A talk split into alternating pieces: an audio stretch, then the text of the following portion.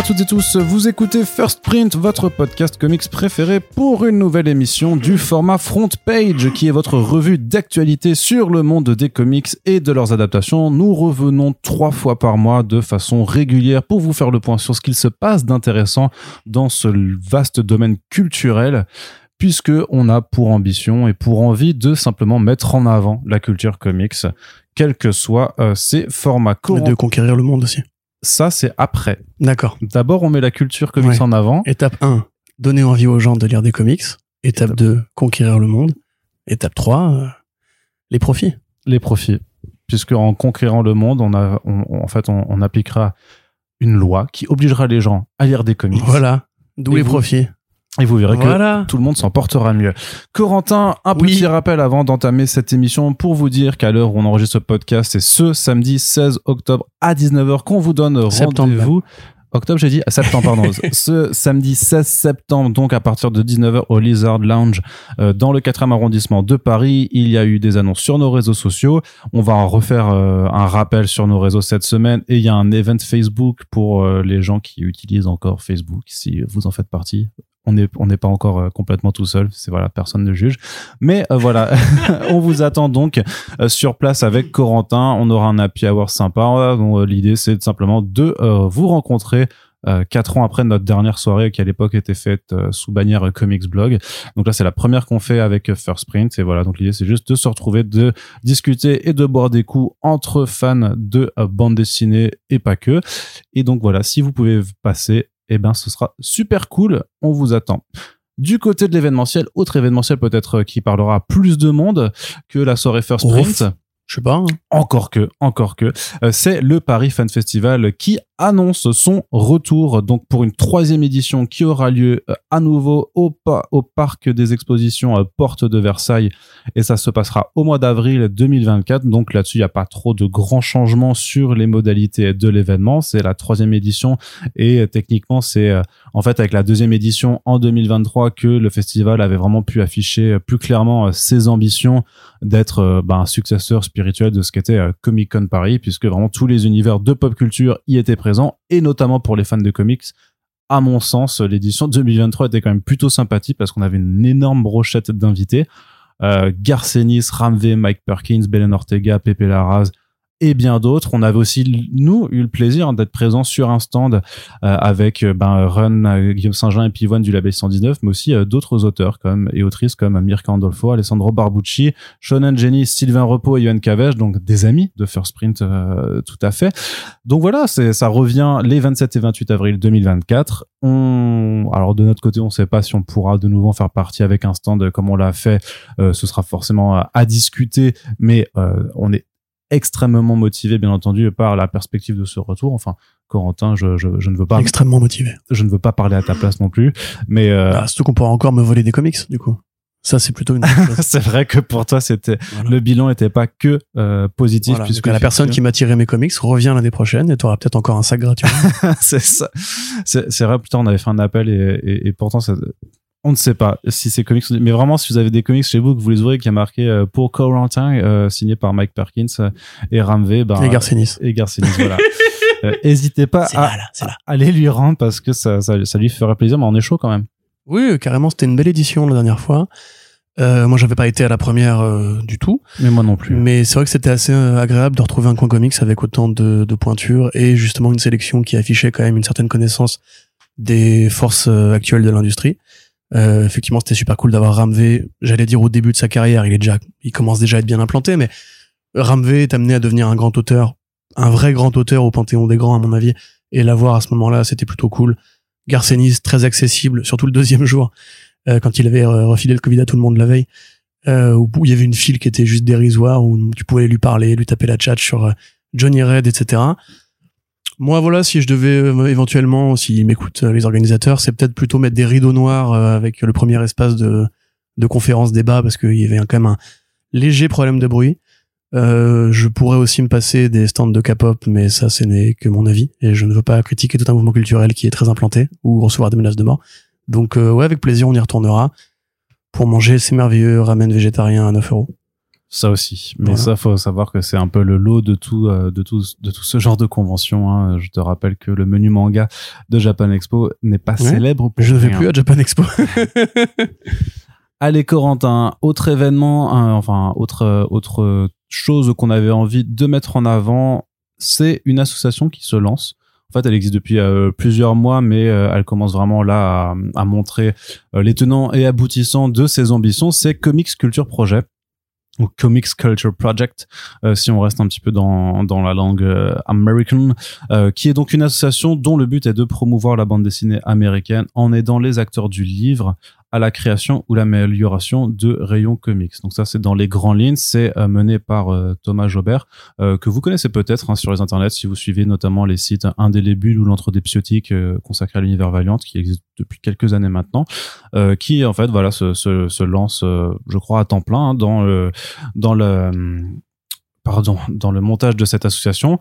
Avec en fait l'idée, c'est que si le comics a des soucis, c'est en partie parce qu'il y a aussi certains professionnels du livre en fait qui l'ont pas forcément, euh, qui ne l'intègrent pas forcément dans leur catalogue, qui ont pas, euh, qui, ont des blocages en fait que, euh, qui sont des blocages parfois ressentis aussi par les lecteurs de façon plus générale. Et c'est vrai que un rayon comics, ça peut se, ça se créer, ça, ça se met en, forme aussi, notamment pour euh, pas avoir ce qu'on évoquait dans le podcast avec Xavier Gilbert, c'est euh, rangée de dos noirs uniformisés sur lesquels en fait il est très dur d'avoir une lisibilité si on ne s'y connaît pas. Donc euh, une partie du projet c'est de faire ça, donc auprès des libraires, mais aussi des bibliothécaires pour les aider à, créer peut-être un rayon comics et aux documentalistes, donc dans les euh, dans les écoles, les collèges, euh, pour aussi que l'accès à cette euh, culture-là se fasse euh, bah, dès le plus jeune âge. Donc, il y a notamment un guide d'initiation en PDF qui a été euh, qui a, été créé, qui a une très jolie iconographie, je trouve, qui est assez claire, assez bien, franchement, assez bien fichu, hein, Ouais, qui est très bien. hein. Avec euh, pas mal de, bah, de, euh, comment dire, d'un peu de, pas du lexique, mais voilà, quelques propos généralistes sur. Il y a un euh, lexique, hein. il y a un lexique a un sur les lexique. âge d'argent, euh, TPB, etc. C'est ça, t'as- non, je veux dire que qu'au début tu as une explication tu vois qui est pas juste du lexique il y en a aussi un mais voilà des explications un petit peu sur le mode de publication sur euh, les différents types de comics qu'on peut retrouver puis quelques conseils de lecture je pense que ça c'est tout aussi intéressant même pour des personnes qui nous écouteraient et, et qui sont pas encore des, euh, des grandes euh, des grands connaisseurs et sinon bah vous pouvez le recommander aussi hein, c'est le principe du partage c'est que c'est en part c'est voilà c'est que plus ça atteint de monde plus ça a de chances de tomber dans euh, les mains euh, qui pourrait être vraiment le- la cible première. Donc de toute façon, j'en ai déjà parlé à Thomas euh, hors micro, mais voilà, l'idée c'est de, le ramener euh, dans un Super Friends pour qu'il vienne vous détailler tout ça. Mais en attendant, vous pouvez vous rendre donc euh, sur le site hein, de Comics Culture Project, euh, comme ça s'écrit, et découvrir un petit peu voilà les, les différentes ambitions de ce projet. J'aime beaucoup le fait que, excusez-moi, pardon, l'été n'est pas encore fini.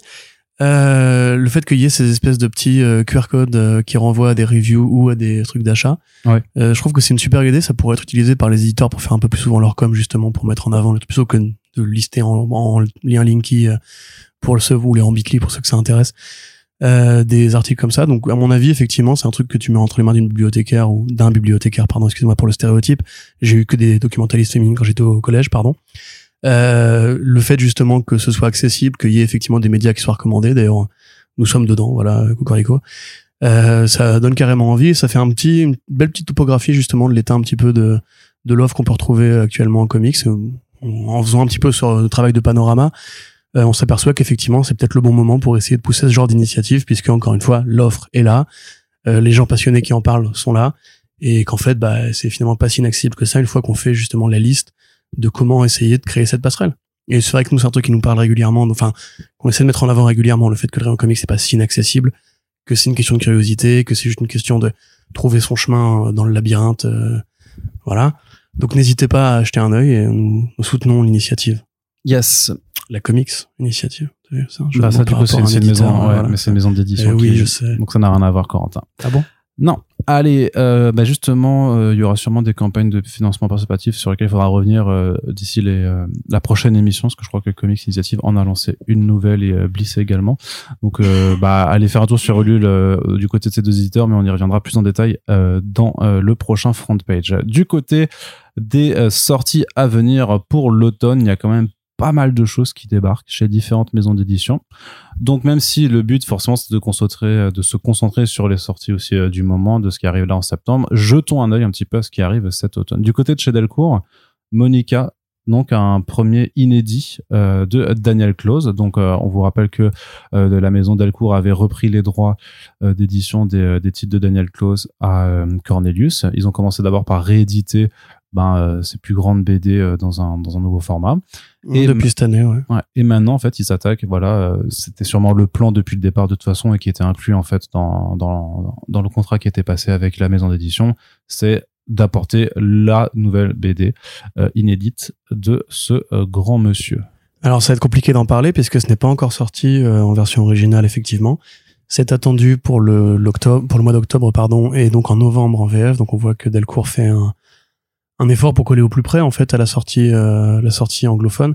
Probablement pour justement essayer de parce qu'on sait que le public des fans de Close peut être généralement considéré comme anglophone compatible et que cette transition vis-à-vis des droits de, enfin de, la collection Cornelius par rapport à la collection Delcourt, qui, dont on sait que pour les fans de, de reliure uniforme, qui aiment bien avoir le même éditeur pour euh, les grands tomes d'un auteur, c'est probablement pour les inciter à, excusez-moi, décidément, euh, c'est probablement pour les inciter justement à, à, attendre la VF plutôt que de se ruer sur la VO. Alors, euh, le synopsis, il est très simple, c'est l'histoire d'une héroïne qui s'appelle donc Monica, et son histoire va être racontée à travers différentes histoires courtes qui seront dans des genres variés. Donc il y aura du comics d'horreur, il y aura du comics de romance, il y aura du comics de guerre, il y aura du comics criminel, il y aura du comics fantastique. Voilà, dont un personnage qui va traverser un petit peu comme ça différentes formes de récits. C'est pas le plus long des clauses, il fait que 108 pages, euh, j'imagine avec euh, le contenu éditorial. Donc euh, voilà, ça reste quand même une bonne nouvelle parce que à chaque fois qu'un album de close sort, ça reste un petit événement pour le milieu de la BD euh, occidentale, on va dire. Il est plus quand même, quand même connu en Occident que en Asie. Euh, moi, j'ai hâte de voir ça. J'avais beaucoup mes Patience, qui était un peu son dernier de mémoire.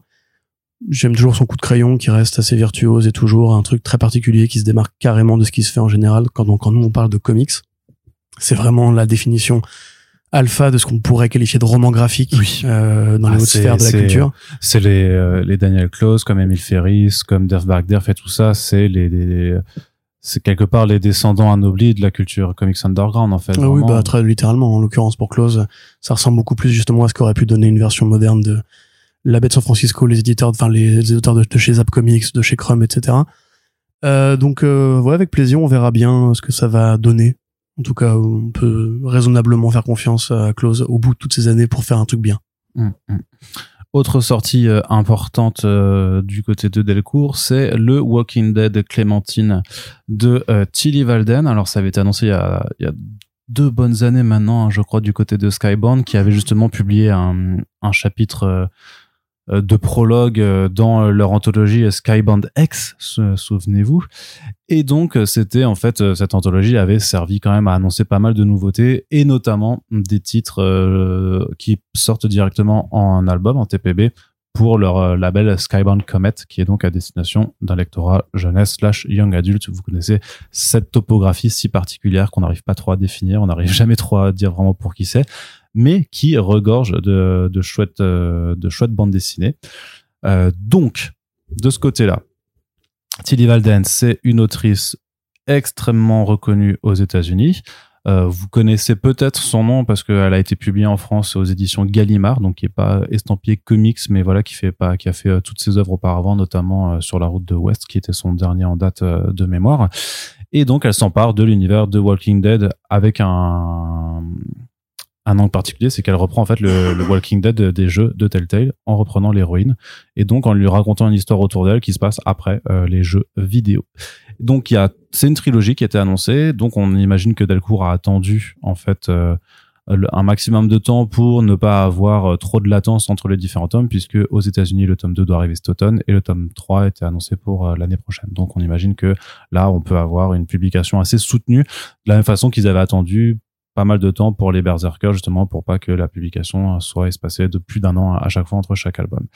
Et ma foi, ben c'est Duty Walden, donc c'est un trait plutôt doux euh, par rapport à, à Charlie Adler, hein, clairement. C'est aussi en noir et blanc, nuance de gris. D'ailleurs, l'album sera aussi proposé en souple, euh, comme euh, la, la, série, la série mère de Robert Kirkman. Et ben grosse attente quand même. En tout cas, il y a du Walking oui, Dead. Pour les fans de Walking Dead, certainement, ouais. Après, moi, Bah, personnellement. moi, je suis très curieux de voir si ça va réussir à faire comme un tome de Walking Dead normal de l'époque ou si les gens sont tous passés à autre chose ou pas. Ah, au niveau des ventes, par exemple, Ouais. je crois que tu parlais de la, de la qualité ou du, de l'esprit général. Euh, personnellement, ce que je peux dire, c'est que déjà, c'est pas exactement la suite des jeux. En fait, c'est, ça prend un, un point, enfin, un point de départ qui est différent de le- si vous avez fini. Euh, je vais pas vous spoiler la fin de la saga Walking Dead, mais de Telltale, Pardon, et ça s'inscrit bien dans la continuité des jeux. plus ou moins. Il y Ouais, a des, trucs- enfin, c'est pas, c'est pas circonstanciel à la fin de- des jeux. d'accord. C'est pas exactement le même point de départ. Mais il me semble que c'est après la saison 4 quand même par Et rapport ouais, à certains ouais, événements. Mais ça a quand même pu frustrer plusieurs fans qui justement trouvaient trop étonnant qu'on reprenne le personnage de Clementine qui est donc effectivement après Rick, après la, bande des comics euh, et Daryl et compagnie. Dar- Daryl d'une création de la série télé. euh. Bon, bref, grosso modo, c'est un peu comme Daryl justement. Que Clementine, c'est un peu le seul personnage qui a réussi à émerger d'un autre support que la bande dessinée, qui est devenue une vedette au point de devenir l'une des icônes de Walking Dead grâce au jeu de Telltale.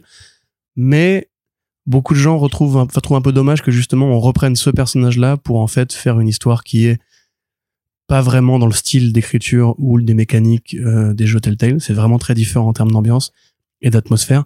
On est vraiment sur un truc qui fait roman graphique jeunesse post-apo, euh, avec ce style graphique qui effectivement ne, ne cadre pas avec ce qui a été fait en BD traditionnel. Moi, je dis attention à la douche froide quand même, parce que oui, ça va se vendre, il y aura le nom Walking Dead dessus. Voilà. Si vous êtes des grands fans de Walking Dead par Robert Kirkman, c'est très différent. C'est vraiment plus une lecture d'autrice. C'est un point de vue, c'est un point de vue sur la saga Walking Dead. C'est une façon de raconter différemment du Walking Dead. Donc, si vous êtes ouvert d'esprit, pas de souci. Si vous voulez retrouver vraiment la suite des jeux Telltale avec la même écriture, ou même retrouver une sorte de spoof de Walking Dead qui serait, ouais, comme, euh, comme vraiment un, un spoof en comics avec justement la même tonalité comme dans Cross, tu vois, il y a plein de spoof dans Cross où justement c'est toujours des trucs, des trucs un peu similaires à ce qu'avait fait Garcenis au départ. Là, non, c'est pas le cas. Là, c'est vraiment une histoire à part, euh, qui a des points communs, mais qui est vraiment un truc que moi je conseillerais limite à de nouveaux lecteurs et lectrices, et pas forcément aux fans classiques de Walking Dead qui pourraient être un peu déçus. Oui, mais après, c'est seulement si tu t'attends. Enfin, après, quand t'as bouffé 33 tomes de Robert Kirkman, peut-être que justement, t'as envie de découvrir autre chose. Si tu t'attends juste à ce que ce soit une ressucée de, ce qui a dé- déjà été fait avant, je dirais que l'exercice n'a pas grand intérêt, à mon humble avis. Mais justement, effectivement, c'est, est-ce que ça peut être proposé comme le Walking Dead pour les, pour les, Pour les young- jeunes. Ouais, pour les youngsters, euh, avant de, qu'ils se Hey, mettent à, la- kids. à, la- à la série. Je, je, je sais pas, ouais. Je sais pas si c'est si c'est forcément quelque chose de, de, de très malin, mais en tout cas, euh, je trouve que c'est cool euh, que ça revienne quand même. Et euh, oui, et puis moi j'aurais forcément mon interrogation plus pragmatique d'un point de vue de marché, puisque Walking Dead, historiquement, c'était le comics qui arrivait à faire 100 000 exemplaires easy. Euh, Je pense qu'il y aurait plus d'intérêt à faire Rick Grimes euh, 2000, 3000, enfin le Rick Grimes oui, mais ça, SF c'est- oui, mais ça c'est pour les. euh, en VF pour euh, les voilà pour les vieux fans qui aiment bien le, oui, ça sera pour les le pour les vieux un peu fans. délirant. ouais. Là, c'est pour un autre public aussi, donc c'est c'est bien d'avoir euh, de voir aussi une licence qui est capable de s'adresser à différents Ah mais moi de toute façon depuis le début j'avais toujours dit euh, faites plein de spin faites un vrai Walking Dead verse plutôt que de faire euh, des versions colorisées où, personnellement je me fous complètement. Euh, faites un vrai truc justement où comme Spirou vous pouvez prendre différents artistes comme Marcos Martin avait fait. Différents artistes qui ont leur Ouais, style à eux. C'était court le truc de Martin. bon bah Hit Girl si tu préfères dans ce cas-là. Une anthologie euh, avec différentes Mm. équipes créatives qui se passent le relais ou Black Hammer Vision fais ce que tu veux. Euh, un Jeff Lemire qui fait du Walking Dead j'aurais trouvé ça très intéressant là je trouve que c'est peut-être une approche qui cherche à qui ne se cache pas en fait de chercher à, conquérir une démographie qui existe déjà aux États-Unis qui consomme beaucoup qui est ce lectorat des romans graphiques jeunesse et féminin que voilà je suis désolé de le dire c'est une démographie et qui existe dans, les tableurs graffeurs euh, des éditeurs. Au point justement de pas comprendre qu'il aurait peut-être mieux fallu en fait appeler ça Walking Dead euh, Lucy Walking Dead euh, Lucy oui donc Walking Dead euh, Joséphine j'en sais rien plutôt que de dire c'est le personnage des jeux Telltale parce que du coup ça induit en erreur sur ce qui est vraiment le projet mais comme tu dis ça n'empêche pas que si vous êtes ouvert d'esprit si vous êtes curieux ça reste une façon différente de faire du Walking Dead avec des codes qui sont ceux de Walking Dead Après, tu connais aussi le constat qui a déjà été fait sur le, les, publics de façon générale d'ailleurs dans toutes les cultures qui aiment bien aussi se rattraper à quelque chose qu'ils connaissent. Donc effectivement, t'as Walking Dead, mais si tu leur dis c'est un tout nouveau personnage original que t'as jamais entendu de nulle part, c'est sûrement aussi plus compliqué à proposer euh, par rapport à dire bah regardez c'est l'héroïne que vous avez suivi dans ce jeu qui a super bien marché, qui a été acclamé par la critique et tout ça. J'imagine que euh, il y a aussi Oui. euh, un oui, équilibre à, à gérer de façon un peu pragmatique. hein. Et peut-être que pour Kirkman, c'est aussi une façon de dire, comme c'est pas du comics conventionnel en numéros, etc., etc., ça ne touche pas au canon classique de la saga. Parce qu'il y a aussi, je pense, cette part-là chez Kirkman qui a pas voulu, jamais vraiment, vraiment, vraiment voulu euh, faire des séries dérivées, des mini-séries, des machins comme ça. Parce qu'il y a vraiment une seule série Walking Dead et elle est unique et on peut la refaire seulement en couleur, mais on va pas la refaire euh, 50 fois à chaque fois. Donc, à mon avis, il y a aussi ce jeu d'équilibriste qu'il essaie de trouver. Et dernière sortie qu'on aborde aussi euh, chez Delcourt et qui est d'ailleurs celle qui arrive le, le plus rapidement, parce que je crois que c'est au mois d'octobre, c'est Chroma. Chroma de Lorenzo De Felici, qui est donc le dessinateur de Oblivion Song avec Robert Kirkman et qui a repris d'ailleurs les, les, crayons pour Void Rivals, euh, qui sort en ce moment euh, du côté de euh, Skybound, qui est donc le, le, le début de l'Emergon Verse, euh, qui est le grand crossover entre Void Rivals et les nouvelles séries Transformers et G.I. Joe. Et donc Chroma, ça n'a rien à voir, hein, c'est un titre de fantasy, ouais. Le Karim Debache, ouais. Ah oui. Tu l'as pas, non Si, si, si. Si, le- oh, très, bonne dur. émission. Très, très bonne émission. Exactement. Donc, on se situe en fait dans un monde, en fait, euh, dans une grande ville qui s'appelle la Bay City, où euh, littéralement tout le monde est blanc, enfin en blanc et nuance de gris, d'un point de vue euh, de colorimétrie, et euh, se protège du monde extérieur qui est euh, très coloré, mais euh, visiblement aussi très dangereux puisque peuplé de gigantesques créatures. C'est une ville en fait qui est sous le joug d'une autorité, comment dire, autoritaire tout simplement, et qui a un, un rituel en fait, c'est que ils ont un monstre qui est enfermé dans un ce qu'ils appellent un dans un œuf noir. Et quand euh, le rituel démarre en fait la créature s'échappe ils la pourchassent et puis ils l'enferment. C'est une façon de euh, véhiculer leur tradition euh, leur tradition euh, ultra sécuritaire et euh, renfermée sur eux-mêmes parce que la créature en question justement a quelque chose à voir avec la couleur et avec tout ça. Et donc il y a un des jeunes Z qui est qui est dans, dans cette ville en fait qui entre en contact avec la dite créature qui s'aperçoit qu'effectivement on lui ment va partir aussi à la découverte du monde extérieur et va et dans l'ensemble Lorenzo De Felici s'intéresse vraiment aussi à la couleur qu'est-ce qu'apporte la couleur à la fois euh, en pour nous d'un point de vue culturel d'un point de vue sociétal euh, en quoi c'est important. Et même bah, il y a un énorme jeu euh, gra- graphique aussi sur le fait d'avoir une partie de ces personnages qui se déplacent donc euh, tout en blanc et nuances de gris dans des environnements hyper colorés. Donc c'est super intéressant c'est assez court hein, c'est enfin c'est un récit complet c'est c'est euh, 160 pages je crois parce que c'était des numéros assez assez étendus qui est une mini-série en quatre numéros très très joli Lorenzo De Figi, de toute façon, vous l'avez vu sur Oblivion Song, c'est un, bon artiste hein, qui, a, qui a un bon coup euh, de crayon avec une histoire qui est plutôt intéressante. Dont je vous passe les détails ici parce que sinon on va spoiler et ce n'est pas le but. Mais euh, je suis assez pas surpris du tout de le retrouver dans le programme de Delco puisque bah, De Felici, Skybound, Kirkman, tout ça, voilà, c'était logique. Et euh, mais voilà, un, titre euh, sur lequel il faudra porter son attention lorsque ça arrivera, donc d'ici quelques semaines. Oui. C'est tout. Je, je ne l'ai pas lu. Je Eh bien, pour une fois, ne peux pas tout lire. pour une fois. Allez, autre euh, information aussi. Et du coup, attends, tu dis, il lâche un monstre, euh, une tradition annuelle, etc. Ouais. Comme les vachettes euh, dans les fêtes de Bayonne. c'est complètement ça. En fait, c'est une parabole sur les vachettes de Bayonne. Ouais, donc il y a un gamin qui part à la vachette, et la vachette lui dit va en dehors de Bayonne et tu verras, il y a des couleurs. ouais. Ah, c'est ça. Ok. Je déteste quand tu fais des résumés de la sorte. Comic Box 2 qui est de retour aussi pour la fin du mois d'octobre. Donc euh, la revue euh, sur les comics euh, menée par Xavier Fournier qui avait fait son retour chez Huggin Emeline au format MOOC l'automne dernier. Il a fallu attendre un petit peu pour avoir ce numéro 2 mais il arrive enfin avec en couverture le Sin City de Frank Miller. C'est pas innocent puisque il y a la réédition qui arrive chez Huggin Emeline mais c'est pas non plus totalement gratuit puisque au sommaire de ce numéro Frank Miller ils ont réussi à voir Frank Miller en interview je ne sais pas comment ils font. Ils ont sûrement dû pratiquer de la magie noire parce que de mémoire, vraiment, et euh, par expérience avec d'autres euh, collègues et collaborateurs, c'est hyper dur de l'avoir, Frank Miller en interview. Pas forcément à cause de Frank Miller, mais à cause de ses agents ou de son agent. Donc, euh, big up. Et euh, dans le reste du sommaire, quand même, Joe Quesada aussi en interview, Karen Gillan, Gary Frank, Devin Grayson, Matthew Ah ouais. Ouais, ouais, non, mais Matthew Rosenberg. Et aussi, ils ont réédité en fait une interview euh, de John Romita Sr. qu'ils avaient publié il y a longtemps, mais qu'ils ont remise en fait dedans pour lui rendre hommage, de la même façon qu'ils avaient remis euh, une interview de Lenvin euh, dans le dernier numéro aussi pour, enfin dans un numéro précédent pour lui rendre hommage. Donc gros programme. Donc ça c'est pour les vraiment les, les guests en fait, les personnes qui sont interviewées. Puis après, ben ça suivra la même formule que le précédent, c'est-à-dire sur une thématique quand même. Là, le premier c'était sur le multivers, là c'est sur monde pourri, donc vraiment les d'un côté plus euh, la fin du monde, le post-apo et tout ça, abordé sous différents points de vue. Et donc en librairie fin octobre 2023, le 27 selon l'éditeur. Et juste petit quack quand même, qui sera, qui sera certainement perçu, c'est le prix qui passe de, qui est passé à 26,95€. Ce qui est quand même Ah oui. pas euh, anodin. Je crois que ça prend 6 balles en, par rapport au premier numéro. Donc bon, euh, on vous a fait pas mal de choses sur les prix des comics et euh, avec Xavier Gilbert. Donc euh, j'imagine que il y a tout un tas de facteurs qui prennent en jeu, mais j'espère juste de mon côté que ça ne va pas euh, mettre un, frein trop important, puisque c'est quand même bah, la seule revue euh, spécialisée comics en papier qu'on ait en France depuis pas mal d'années maintenant et qui réussit à vivre et à survivre, même en prenant voilà de, de nouveaux atours, en, prenant- en optant pour cette formule de euh, Ouais, c'est un bel objet quand de, même. de MOOC, ouais, et puis ça, oui, oui, c'est c'est du gros, euh, voilà, c'est un, Arnaud Feuillette, son numéro, euh, son numéro 1 là. avec qui avait ouais que j'avais pris sur la par la campagne de financement qu'ils avaient faite en fait sur euh, je sais plus c'était sur Ulule ou Kiss Kiss Bank à l'époque mais avec une blank cover que je pourrais me Faire signer. faire signer. Tout Ou à fait. illustrer, tu peux faire un petit dessin dessus si tu veux. bah moi non du coup vu que je suis pas euh, je suis pas partie prenante Si, de, de, arrête. de, de la chose. Mais donc voilà on moi j'attends juste d'en voir un petit peu le, le sommaire mais bon le premier numéro c'était si vous connaissez Comic Box de- depuis la, la, la période kiosque ben c'est toujours aussi euh, je trouve aussi qualitatif hein, c'est du fond clairement.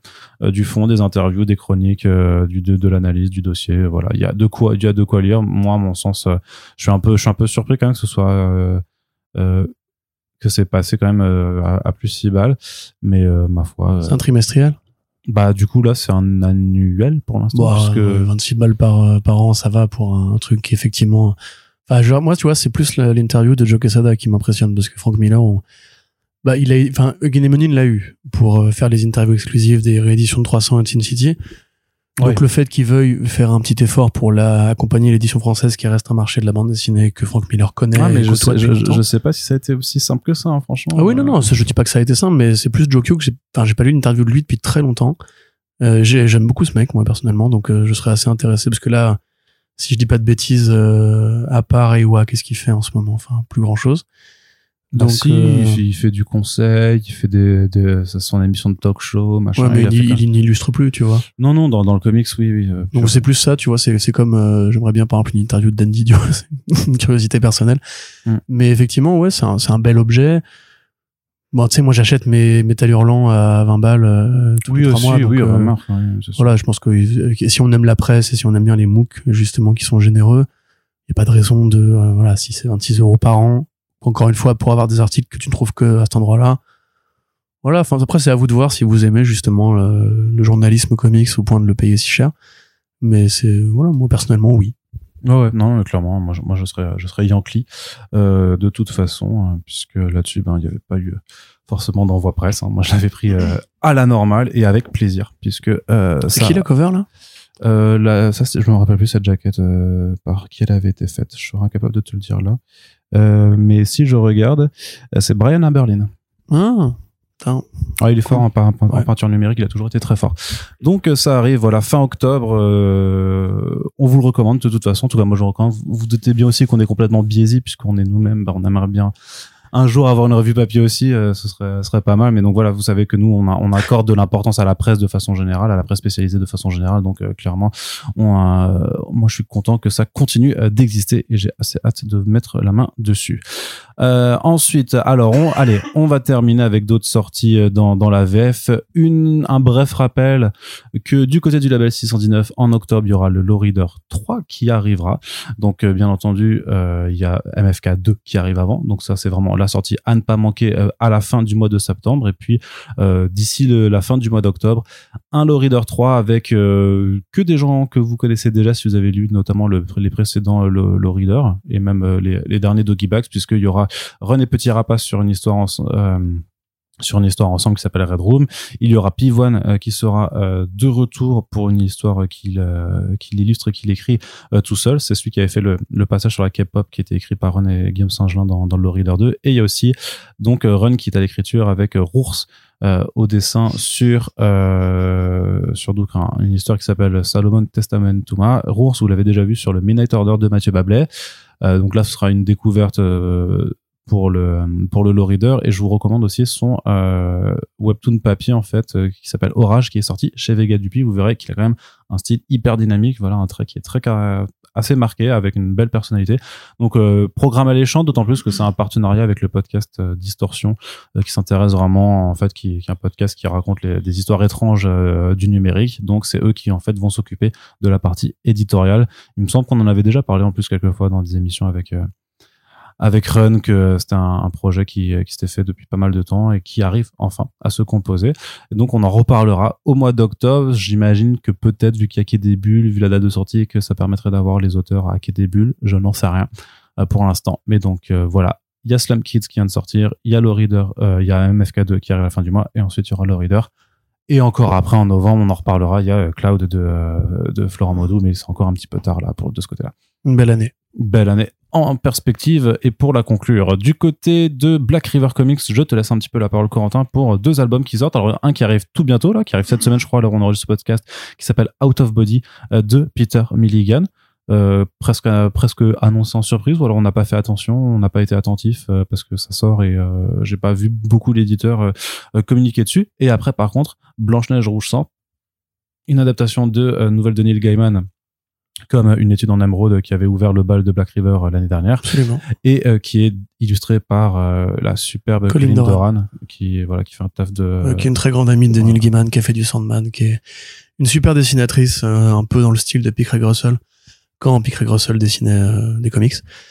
Alors Out of Body donc Inaki Miranda Peter Milligan effectivement. C'est surprenant de voir Inaki Miranda sortir du catalogue 404 pour aller dans la maison un peu cousine qui est Black River, qui est parti au même groupe, hein, pour rappel. Je sais pas si je le recommanderais celui-ci. C'est l'histoire d'un d'un héros en fait qui est dans le coma, qui est plongé dans le coma après un, accident malencontreux et qui va essayer de comprendre ce qui lui est arrivé euh, à travers un voyage astral. Voilà, donc il sort de son corps. Il va découvrir que c'est pas si anodin en fait de le voyage astral existe dans cet univers-là. Il est régi par des règles. Il y a des personnalités qui gravitent autour de cette euh, capacité. Et il va donc mener une enquête euh, à la Ghost Trick euh, détective fantôme euh, pour essayer de comprendre ce qui voilà ce qui ce qui lui est arrivé quoi. Donc c'est un petit un petit polar en cinq numéros qui est pas désagréable, qui est pas mal dessiné non plus, qui est pas mal raconté, qui est peut-être un projet un peu mineur pour Peter Milligan. C'est toujours bien de voir que Milligan continue de produire très régulièrement. À mon sens, ses plus grandes années sont derrière lui maintenant, mais c'est un peu, j'ai pas envie de dire qu'un peu comme Cullen Bunn, parce que c'est pas très gentil mais c'est un mec qui a fait beaucoup en fait de produits chez Aftershock euh, même un peu chez Ewa aussi mais enfin beaucoup chez Aftershock quand même.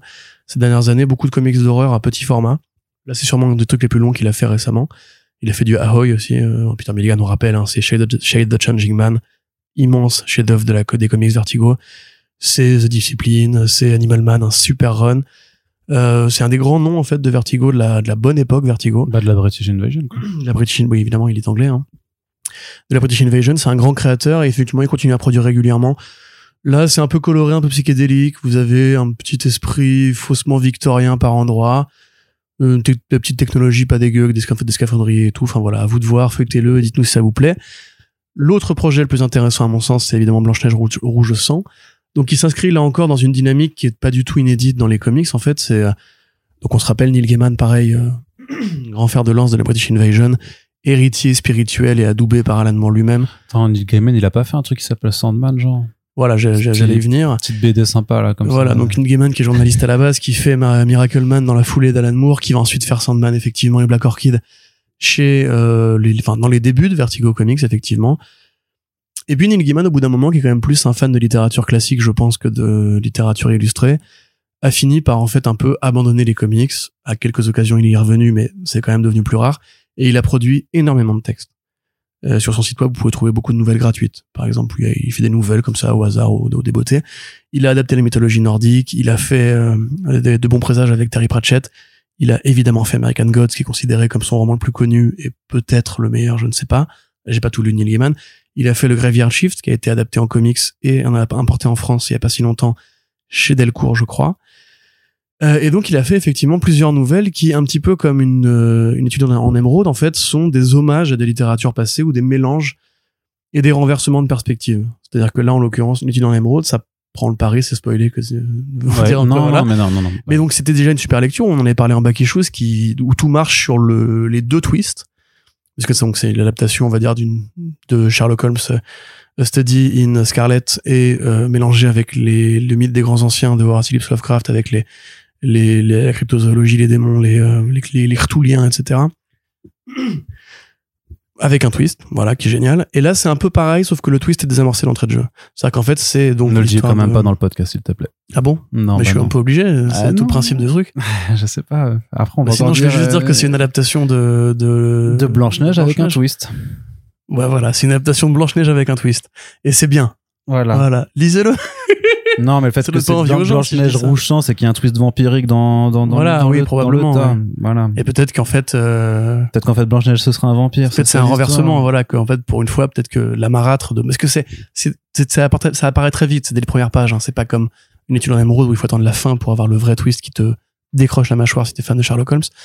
C'est vraiment donc, oui, et si- si en fait, la marâtre de Blanche-Neige avait eu raison, en fait, de l'éloigner et d'avoir peur d'elle.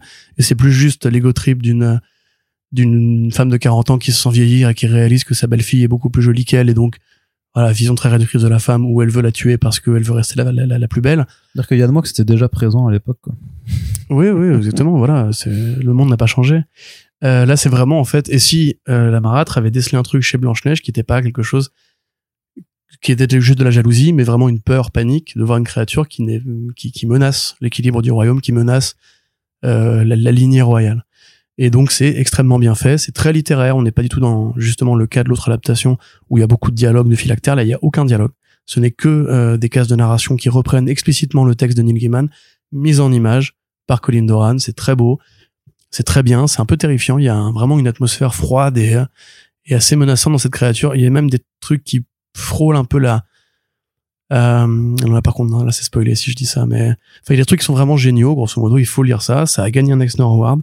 C'est euh, l'une des deux adaptations de Neil Gaiman par Colin Doran, puisque elle va aussi faire de bons présages.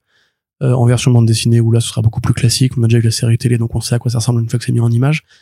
Euh, vraiment une super BD. L'édition VO est géniale. L'édition VF, j'espère, sera à la hauteur.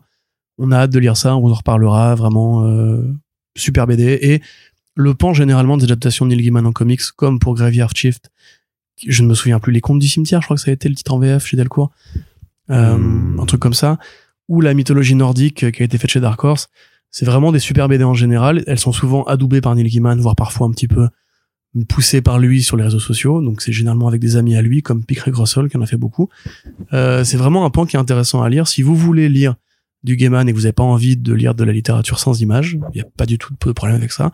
Ou si vous avez lu les romans et que vous vous demandez à quoi ça ressemblerait une fois mis en dessin, mais il y a vraiment quasiment rien à acheter, quoi. C'est vraiment un super pan littéraire que Dark Horse a très bien euh, exploré et exploité et qui donne encore aujourd'hui de super titres euh, qui abondent régulièrement parce que Gaiman ne s'arrête pas d'écrire euh, dans le présent. Donc euh, franchement, lisez ça, c'est très bon, mangez-en. Yes. Euh, après, c'est bizarre parce que euh, ton, ton Graveyard Shift aussi, c'est le nom d'une autre série qui était parue chez Glénat, mais qui a rien à voir. Donc, je sais pas effectivement si ça a été publié au final ou pas. Graveyard Book, je ne sais pas. Graveyard Book plutôt peut-être. écoute, je. Ah, c'est l'histoire d'un gamin qui, qui s'enfuit après le mort de ses parents et qui est élevé par les créatures fantomatiques d'un cimetière et notamment un petit Dracula façon Bela Lugosi, euh, très sympathique, très paternel, c'est super bien. Euh, je sais plus comment ça s'appelle, mais recherchez sur le site euh, Neil Gaiman, euh, enfin sur le site Comics Blog, Neil Gaiman et vous tomberez sur le sur le machin.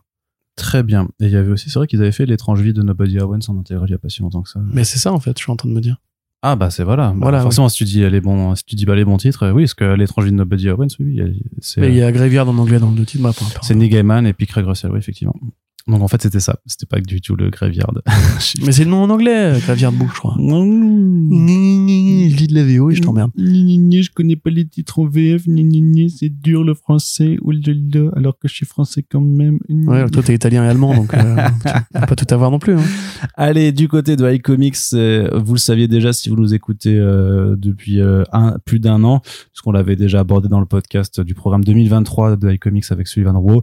Mais un rappel ne fait jamais de mal, c'est Immortal Sergeant de Joe Kelly et Jiken Nimura qui arrive en novembre. C'est qui? C'est le duo à qui l'on doit I Kill Giants. Et là, c'est l'histoire d'un flic à la retraite et un peu de l'ancien monde, on va dire, sur, ses, sur sa façon de s'exprimer, sur son, sur sa vision du monde, qui en fait, euh, lorsque euh, son fils lui rend, vient lui rendre visite avec sa petite famille euh, pour justement fêter sa retraite, en fait, bah, il retrouve un type qu'il a, qui, qui, euh, qui, depuis des années parce que c'est lié à une enquête qu'il a jamais pu résoudre et qui le hante et qui le hante quoi. Et du coup, ben, euh, il réfléchit pas, il l'embarque pour le suivre et il oblige son fils à le suivre, sachant que entre les deux, il y a une relation plutôt conflictuelle, hein, on va le dire quand même. C'est donc euh, Jim Sargent qui est le, le, flic est un peu toxique pour son pour son environnement et donc les deux en même temps qu'ils font euh, l'enquête, en fait, vont pouvoir un peu mettre à plat tout ce qui ne va pas dans leur famille. C'est brillant. Euh, moi, j'ai ça a l'air bien. Non, non, c'est hyper bien. C'est hyper bien. C'est euh, là, là, il y a une. C'est pas du tout le même, la même puissance émotionnelle, on, va dire que Kill Giant par rapport au thème abordé. Par contre, euh, voilà, il y a, y a quelques scènes vraiment et qui profitent en plus donc d'une traduction de, de Maxime Ledin, que qui est un peu le traducteur qui fait un peu toucher chez iComics maintenant, mais que vous avez vu sur notamment sur les Ramv. Euh, voilà, il y a, y a des dialogues qui ont une puissance dans ce que ça convoque, qui sont assez ouf. Euh, un très bon, euh, voilà, c'est euh, je sais pas moi je l'ai lu je l'ai lu justement parce que j'ai eu le plaisir de faire juste de la relecture en fait euh, sur le texte de, de Maxime quoi et euh, vraiment j'avais déjà adoré le lire en VO et avec le texte en, en français franchement c'est je trouve qu'il y a une puissance qui est qui est hyper forte là-dedans donc très vivant aussi avec le trait de Kenny Mura c'est dans le même style que Aki Jalens donc c'est un peu proche de du manga aussi parce que c'est aussi tout en, noir et blanc et, nuances de gris hyper dynamique dans les scènes d'action quand il faut c'est c'est des personnages qui sont très expressif aussi. C'est euh, non, franchement, c'est ouf. C'est une lecture que j'ai hâte de me refaire aussi en, en version à papier, clairement, parce que c'était un de mes un de mes coups de cœur. En même temps, oui, je suis biaisé par rapport à. Vous savez comment comment pour moi, Kill c'est une BD qui est importante et comment euh, j'adule vraiment en fait tout ce que ces deux ont fait ensemble et donc bah ça ne changera pas. Donc euh, rendez-vous chez iComics euh, pour cet album qui sera vendu au prix du coup de 29,95€ quand même, ce qui est aussi un prix. Après, c'est un gros pavé, hein. c'est euh, plus de 300 pages et tout ça, quoi. Mais j'imagine aussi que là, voilà, les prix, tout ça. Mais voilà, bah, au lieu d'acheter euh, trois trucs Spider-Man, eh ben, euh, mettez de côté pour Immortal Sergeant. Vous, là, je, je, je, mets ma main coupée. Que ça vaut, bah non, mais ça vaut clairement plus le coup, surtout par rapport à ce, que, ce, qui, ce qui se passe chez Spider-Man depuis maintenant 2-3 ans, quoi. Ou même 3-4 ans. Bah, Dan Slott, moi j'ai pas tout détesté. Même 15 ans. Non, mais non, ça, ça, ça, ça c'est du Dan Slott think Honnêtement, Dan Slott, j'ai pas tout détesté. Nick Spencer, il y avait deux trois trucs qu'il pouvait, mais dans l'ensemble, c'était quand même pas bien bon. Et surtout sur la dernière partie euh, post Last Remain, c'était quand même. Ça fait 4 ans, Nick Spencer. Super là. Oui, c'est pour ça. ça a commencé. Non, mais je dis 2-3 ans parce que la fin de Nick Spencer plus euh, Zeb Wells, là, les, les deux dernières années, vraiment, c'est compliqué quoi vraiment c'est pas bon. Enfin moi, moi je n'aime pas. Bref lisez de l'indé en général voilà c'est tout ça pour dire. Votre argent va au meilleur endroit plutôt que d'alimenter effectivement le catalogue Marvel qui ne sert pas forcément à rémunérer les auteurs correctement. Voilà et au-delà de ça qui ne produit pas forcément des histoires ultra qualitatives euh, en ce moment. C'est pas de la faute de, de l'éditeur français c'est de la faute de Marvel qui qui a pas envie d'impulser une once de créativité ou de prise de risque dans ses publications et qui préfère y aller en mode automatique mais ça se ressent après forcément dans les publications qu'on a Ensuite, Corentin, on passe enfin du côté de la VO. Les premiers titres Valiant d'Alien Books sont enfin listés pour la fin de l'année euh, arrivante. Donc en fait, ils vont surtout d'abord se charger de conclure, enfin de reprendre les travaux qui étaient édités chez Valiant, notamment euh, euh, X-O Manowar Unconquered et le Ninja Super Killers de Jeff Parker, qui a été annoncé en, en deux numéros seulement au final. Donc j'imagine que ce sera peut-être des numéros compilés en fait pour avoir un truc en, en très peu de temps parce qu'il me semble qu'à la base c'était au moins une mini-série en quatre quoi. Attends, il y aura que le truc avec Pulido? Ouais. Il y aura que deux numéros? Ouais. Mais tiens, mais merde, c'est le seul projet que j'attendais vraiment chez, Bah, chez Valiant. Oui, mais après, comme dit, si c'est des deux numéros de 40 pages, ça fera euh, un an, ou de Ça fera 60. 80 pages, ouais. Oui, ou de 60, ça fera un, un 120 pages. Deux numéros de 60 pages. ouais. Bah oui. Wow. Arnaud. Bah je ne sais pas. Mais en tout cas, ça arrive. Et c'est bien parce qu'on avait des nouvelles que ça allait reprendre. Enfin, ce qui est bien, c'est qu'il y, a- y, un- il y a un après, surtout. Oui, il y a un après. Donc, euh, notamment, ils ont annoncé qu'il y aurait un numéro d'anthologie spécial Saint-Valentin pour euh, février 2024. C'est très bien, c'est bien au moins de le faire. Mais surtout, mais surtout, euh, donc, des nouveautés qui arriveront. Donc, ils ont dit qu'il y aurait un, un titre Livewire qui arrivait, qu'il y aurait une nouvelle série de Britannia, qui justement était une, une série un petit peu à part, Mm. mais est menée par Peter Milligan. C'est très cool, ça, par contre. Ça fait Mm. plaisir. Qu'il y aurait aussi euh, The Valiant, euh, dont on sait rien pour l'instant, mais qui euh, le, le titre renvoie forcément à The Valiant, qui était la mini-série de 2014, euh, qui avait été un de leurs premiers euh, grands crossovers, et aussi présenté comme une porte d'entrée. C'est d'ailleurs comme ça que Bliss euh, Édition avait commencé en 2016 euh, l'édition des, des comics Valiant. C'était super bien. C'était Avec Paolo Rivera? ouais, Jeff Lemire et Paolo Rivera et Matt Ouais. Kint. Il l'avait même invité en France. Je me souviens qu'on Ouais. l'avait eu à la PCE à l'époque. Ouais, c'est ça, tout à fait. Bah, pour le Mec, mec charmant d'ailleurs, super talentueux. Donc le titre renvoie forcément à ça. Donc c'est l'idée c'est mais voilà ils disent bon bah voilà il y a trois quatre titres annoncés. À supposer que ce soit pas un lancement par mois et que ce soit un peu plus ambitieux que ça ça veut dire aussi que va y avoir réellement peut-être euh, du, du matériel Valiant euh, à lire euh, de façon régulière contre bah, la, le, le single issue tout seul unique qui se bat chaque mois pour essayer d'exister sur les étals des comic shops. Bah, si à la rigueur c'est un single issue d'une série régulière, ce sera pas forcément un problème, tu ah vois. bah, non, non. Moi, par exemple, si Dan Abnett faisait un, une, tu sais comme il y avait eu chez DC Comics à l'époque la série Earth 2 qui canalisait en une seule série tout un univers qui était d'ailleurs une très bonne série. C'était qui d'ailleurs? C'était pas Tom Taylor à l'époque? Il t'avait du Tom Taylor. Ouais, ouais. Euh, tu vois, qui s'il faisait son monde futuriste en ongoing, où il y avait tous les mois une sorte de vraiment de d'effets vraiment, enfin d'effets de vieilles séries de science-fiction, comme il y a pu y avoir des, des séries de science-fiction de très longtemps. Oui, vas-y. C'était James Robinson au début, après Tom Taylor. Oui, même le début de Robinson était bien d'ailleurs. C'était encore l'époque où Robinson faisait un petit effort. Mais justement, tu vois, s'il faisait ça tous les mois, ou si on avait juste un très bon euh, titre euh, Bloodshot, tu vois, comme on pourrait avoir un très bon Batman en, en ongoing, moi ça ne me dérangerait pas. Le problème, c'est que c'est des mini-séries qui sont jetables, enfin depuis des années, peu mémorables et généralement même on n'a pas l'impression d'évoluer dans un univers commun. Le truc que tu m'avais que tu m'avais obligé à lire là, avec les mecs qui ont des, euh, des pouvoirs, euh, tu sais, une petite équipe de cinq personnages qui euh, j'aurais voilà, j'aurais du mal à me souvenir exactement du synopsis, mais voilà, c'est bien la preuve que ça n'a pas marqué. C'était une bonne lecture sur le coup.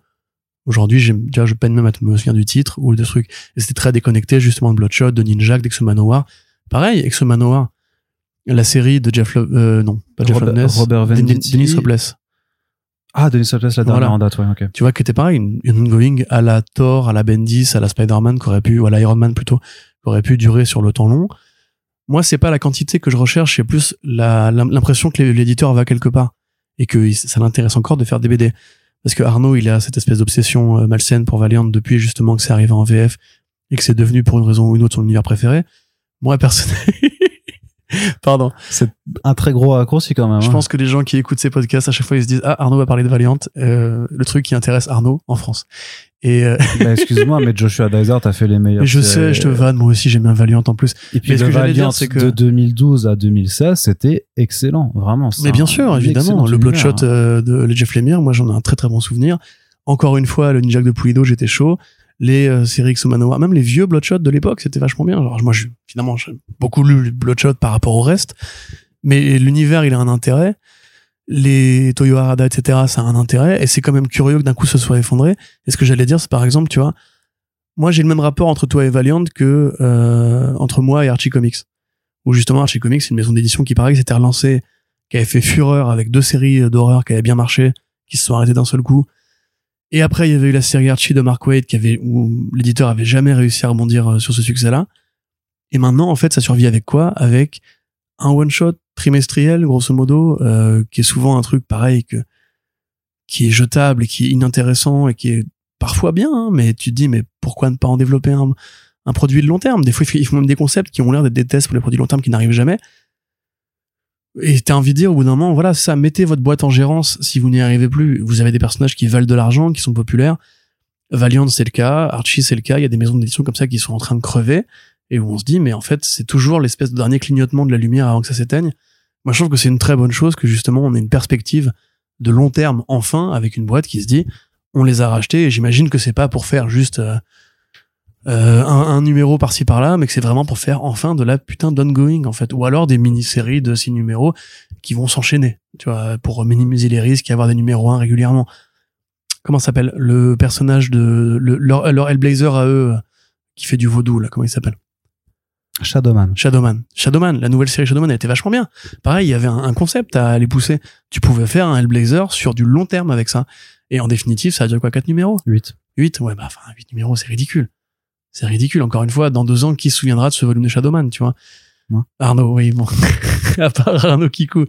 Si tu veux attirer les lecteurs, pour moi, il faut arrêter de faire justement du coup par coup et essayer de se donner les moyens de l'ambition comme il l'avait fait à l'époque. Parce que c'est comme ça que tu vas attirer les curieux. Et pas juste les fans de longue date qui prennent ce qu'on leur donne à bouffer parce qu'ils ont que ça à, se mettre sous la dent, quoi. Donc, euh, j'attends avec impatience ce projet et j'espère qu'il donnera des idées à d'autres maisons qui sont un peu en désuétude et qui gagneraient, en fait, à, même si c'est, je comprends bien, c'est un investissement et tout le monde n'a pas les caisses remplies, mais regarde, Onipress se relance. Alors qu'Onipress, il y a un an, tout le monde les donnait pour mort, tu vois. ils ont fait venir euh, bah, le pote de, de Dinasham Dasani, j'ai oublié son nom, Hunter Gorison. Ouais. Euh, et là, du coup, bah, lui, il arrive, et il remet des projets ambitieux, des artistes ambitieux, et c'est possible de le faire. Sur le marché indé, il y a encore des idées à trouver, il y a encore des, des nouveaux noms à faire apparaître. Donc euh, voilà, moi j'aimerais bien limite une nouvelle ère de Valiant qui n'aurait rien à voir avec celle d'avant, où il prendrait vraiment des artistes qu'on n'a pas vus, qui pour des histoires qu'on n'a pas encore lues, et pas juste de la ressucée de projets, euh, voilà, où Bloodshot va tuer des mecs avec des bons dessinateurs, mais pour des trucs qui vont pas durer plus de trois ou quatre numéros, quoi.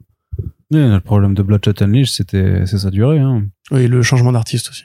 Le changement d'artiste, mais, mais la durée, parce que tu pars d'un, d'un pitch de départ où il y a 27 euh, mecs fouillis à, à buter, et au final, bah, il y en a trois, t'en as trois Bah oui. exploités. Et C'est, c'est encore une fois, tu c'est vois, hyper c'est- frustrant, quoi. je reprends le parallèle avec Archie, c'est exactement ce qui est arrivé avec Vampironica. Euh, là, tu vois, t'avais quatre numéros de Greg Smallwood qui étaient génial où tu dis putain, waouh, ça peut être bien, en fait, euh, ce truc-là. Et après, il t'a deux numéros pourris où il se dit attends, il faut qu'on boucle parce qu'en fait, ça, fait, ça va faire six numéros et si on fait plus de six numéros, on va devoir payer de- euh, des frais d'impression en plus. T'as envie de dire mais les gars, vous avez enfin un bon truc là. Pourquoi vous le sabordez comme ça aussi vite Euh, Bloodshot Reborn, euh, Unleash, Unleash, pardon. Justement, c'est typiquement un truc où voilà, tu peux faire le boss rush sur très, très long terme où tu fais encore une fois des mini-séries comme Orphan and the Five Beasts où tu fais genre un numéro un boss, un numéro un boss. Et si jamais tu l'as coupé, dis au moins on va revenir parce que sinon, enfin les gens ils se disent mais ouais bah je l'ai lu, maintenant je peux le jeter quoi. Enfin, Non. moi je trouve ça un peu un peu tristoun personnellement. Non, non, c'est, c'est, oui. c'est- bah, Après, il y a des récits courts qui peuvent très bien se relire plus tard aussi, tu vois. C'est pas, tout n'a pas vocation à être oublié une fois, une fois lu non plus. C'est un peu, un peu réducteur, quoi. Ouais, mais quand t'as un univers qui ne tient que là-dessus, c'est compliqué de dire que c'est encore un univers. Tu vois ce que je veux dire? Là, Ninja, que deux numéros, franchement, ça fait un peu petit bras, quoi. C'est- Ouais, après, comme dit, faut, voir- faut voir la longueur, faut voir juste s'ils ont pas juste compilé pour un truc parce qu'ils savent que euh, Pulido sera peut-être difficile à vendre et que c'est pour ça qu'ils réduisent euh, la, le nombre de numéros, mais pas la, pas la pagination au, tota- total du projet. C'est quand même une autre façon de voir. Et puis, euh, pareil, tu sais, vu que tu as aussi des gens qui hésitent parfois, quand ils connaissent pas, à se lancer sur des trucs très longs, bah, de dire, ah bon, bah, deux numéros, ça va, je peux me le prendre, euh, ça, ça fera un récit complet rapidement. Donc, euh, c'est C'est vrai. C'est compliqué. Allez, Corentin, autre news, c'est pas du comics, mais c'est Marc Millar, donc forcément il faut en parler. Il prépare une autobiographie pour l'année prochaine. C'est un petit encart qui était appara- qui apparaissait dans, dans les crédits de. Eh, euh, Est-ce que c'est Grant Morrison qui va écrire la fin, à ton avis? C'est rigolo, Blague ça. de geek. Blague de T'as compris, c'est par rapport à Red Son. Oui, c'est vrai, c'est parce qu'en fait il avait volé la fin à Grant Morrison. Et qu'est-ce que je voulais Je dire sais pas, ça, ça arrive bientôt, tu disais. Ça arrive l'année prochaine. Et ça s'appellera And God Created Millar. Voilà. et je trouve que le titre est quand même assez incroyable. Donc c'est euh, un clin d'œil ou je sais pas, c'est euh, au, au titre euh, de Et Dieu créa la femme, et, qui a eu droit à un remake 30 ans après en fait par le même réalisateur, mais pour les États-Unis, qui, qui s'appelle And God Created Woman. Oui, c'est Vadim, non? Yes. Avec Bardo, ouais. Tout à fait, avec Bardot. Et donc bah là c'est bah c'est les- c'est un peu l'ego de Marc Millar quoi. C'est et Dieu créa Millar. Je sais je sais pas que, quel est l'aspect. Est-ce que c'est est-ce que c'est juste une joke parce qu'il Ouais, sait qu'on l'accuse d'être très égotique et tout ça euh, ou est-ce que ça va être premier degré un, un, un truc du genre? Non, je pense pas. depuis tout petit j'ai voulu être Dieu et maintenant euh, j'essaie d'aller au- au-delà Ah, ça, par contre, oui, peut-être qu'il mettra ça dans, dans, dans, la préface. Mais à mon avis, non, c'est c'est volontairement ironique pour jouer avec son personnage, euh, voilà, de, de, de businessman fou, où tout le monde l'a accusé d'avoir euh, plein d'idées, mais aucune exécution derrière. Je pense qu'il il a très conscience de qui il est, euh, de ses qualités, de ses défauts, et même de ce qu'il est devenu dans le présent. À mon avis, c'est un mec intelligent, Mark Millar. Il faut l'écouter en interview, hein, Mark Millar. C'est comme Sean Murphy, voilà. Il y a beaucoup de gens qui n'aiment pas Sean Murphy. Écoutez l'interview qu'Arnaud avait fait avec lui, où vous réalisez que le mec est très humble et conscient de ses faiblesses. Mark Millar, c'est pareil. Quand il vous parle d'un projet, il vous dit ça va être amazing, amazing, amazing. Mais en fait, tu l'écoutes parler plus de cinq minutes et là, tu réalises que il est dans un rôle de promoteur et que quand il te parle vraiment d'histoire, quand il te parle de sa culture BD, et quand tu lis ces BD des, débuts qui étaient que des titres ironiques, que des titres second degré avec les nazis qui jouent au football ou Vampirella où tout le monde veut l'applaudir, etc. Enfin, c'est vraiment ou voilà, les, les qui prennent des traces de coke avant d'aller se faire sucer par des groupies. C'est vraiment un mec qui a un humour euh, féroce euh, du Royaume-Uni, hein, voilà. Et je pense que le titre, justement, et qui se prend pour Garcenis aussi, ça c'est un, petit problème. Et je pense que ce titre-là, justement, c'est vraiment juste un, bait, en fait. C'est pour que tous les lecteurs parlent du projet parce que c'est à la fois un, petit con et un promoteur. Et c'est très bien, justement, qu'on va faire parler de CBD.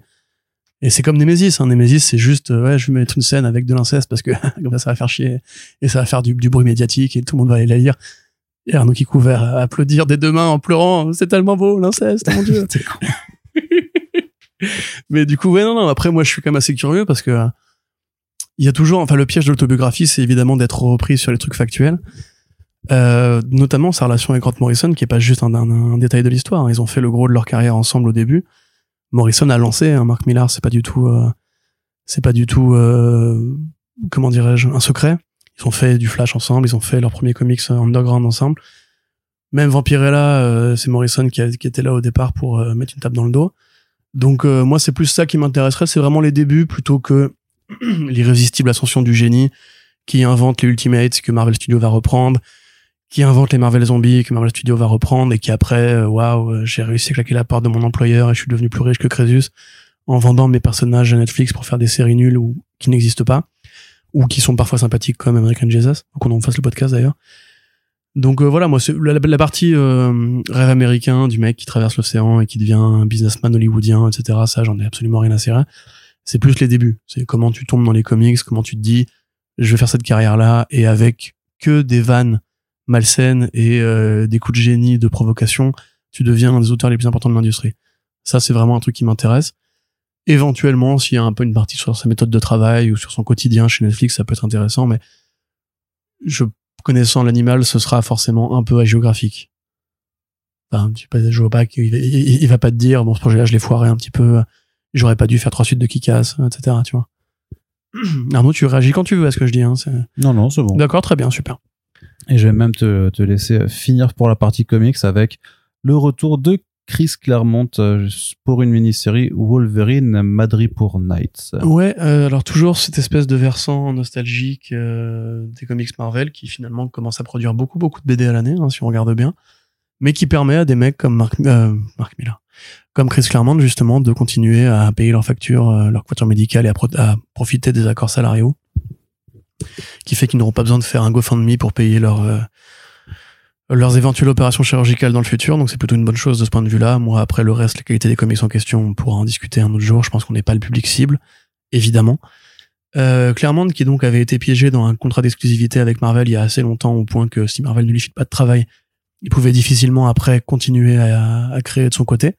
C'était un peu dommage, mais l'apparition de ces- cette espèce d'élan justement de comics situés dans le passé, avec des personnages du passé pour des lecteurs du passé, lui permet de revenir petit à petit. Donc là, il a fait euh, Rogue and Gambit, je crois, ou Rogue, je sais plus. Ou Oui, Gambit. oui, Rogue Gambit, ouais.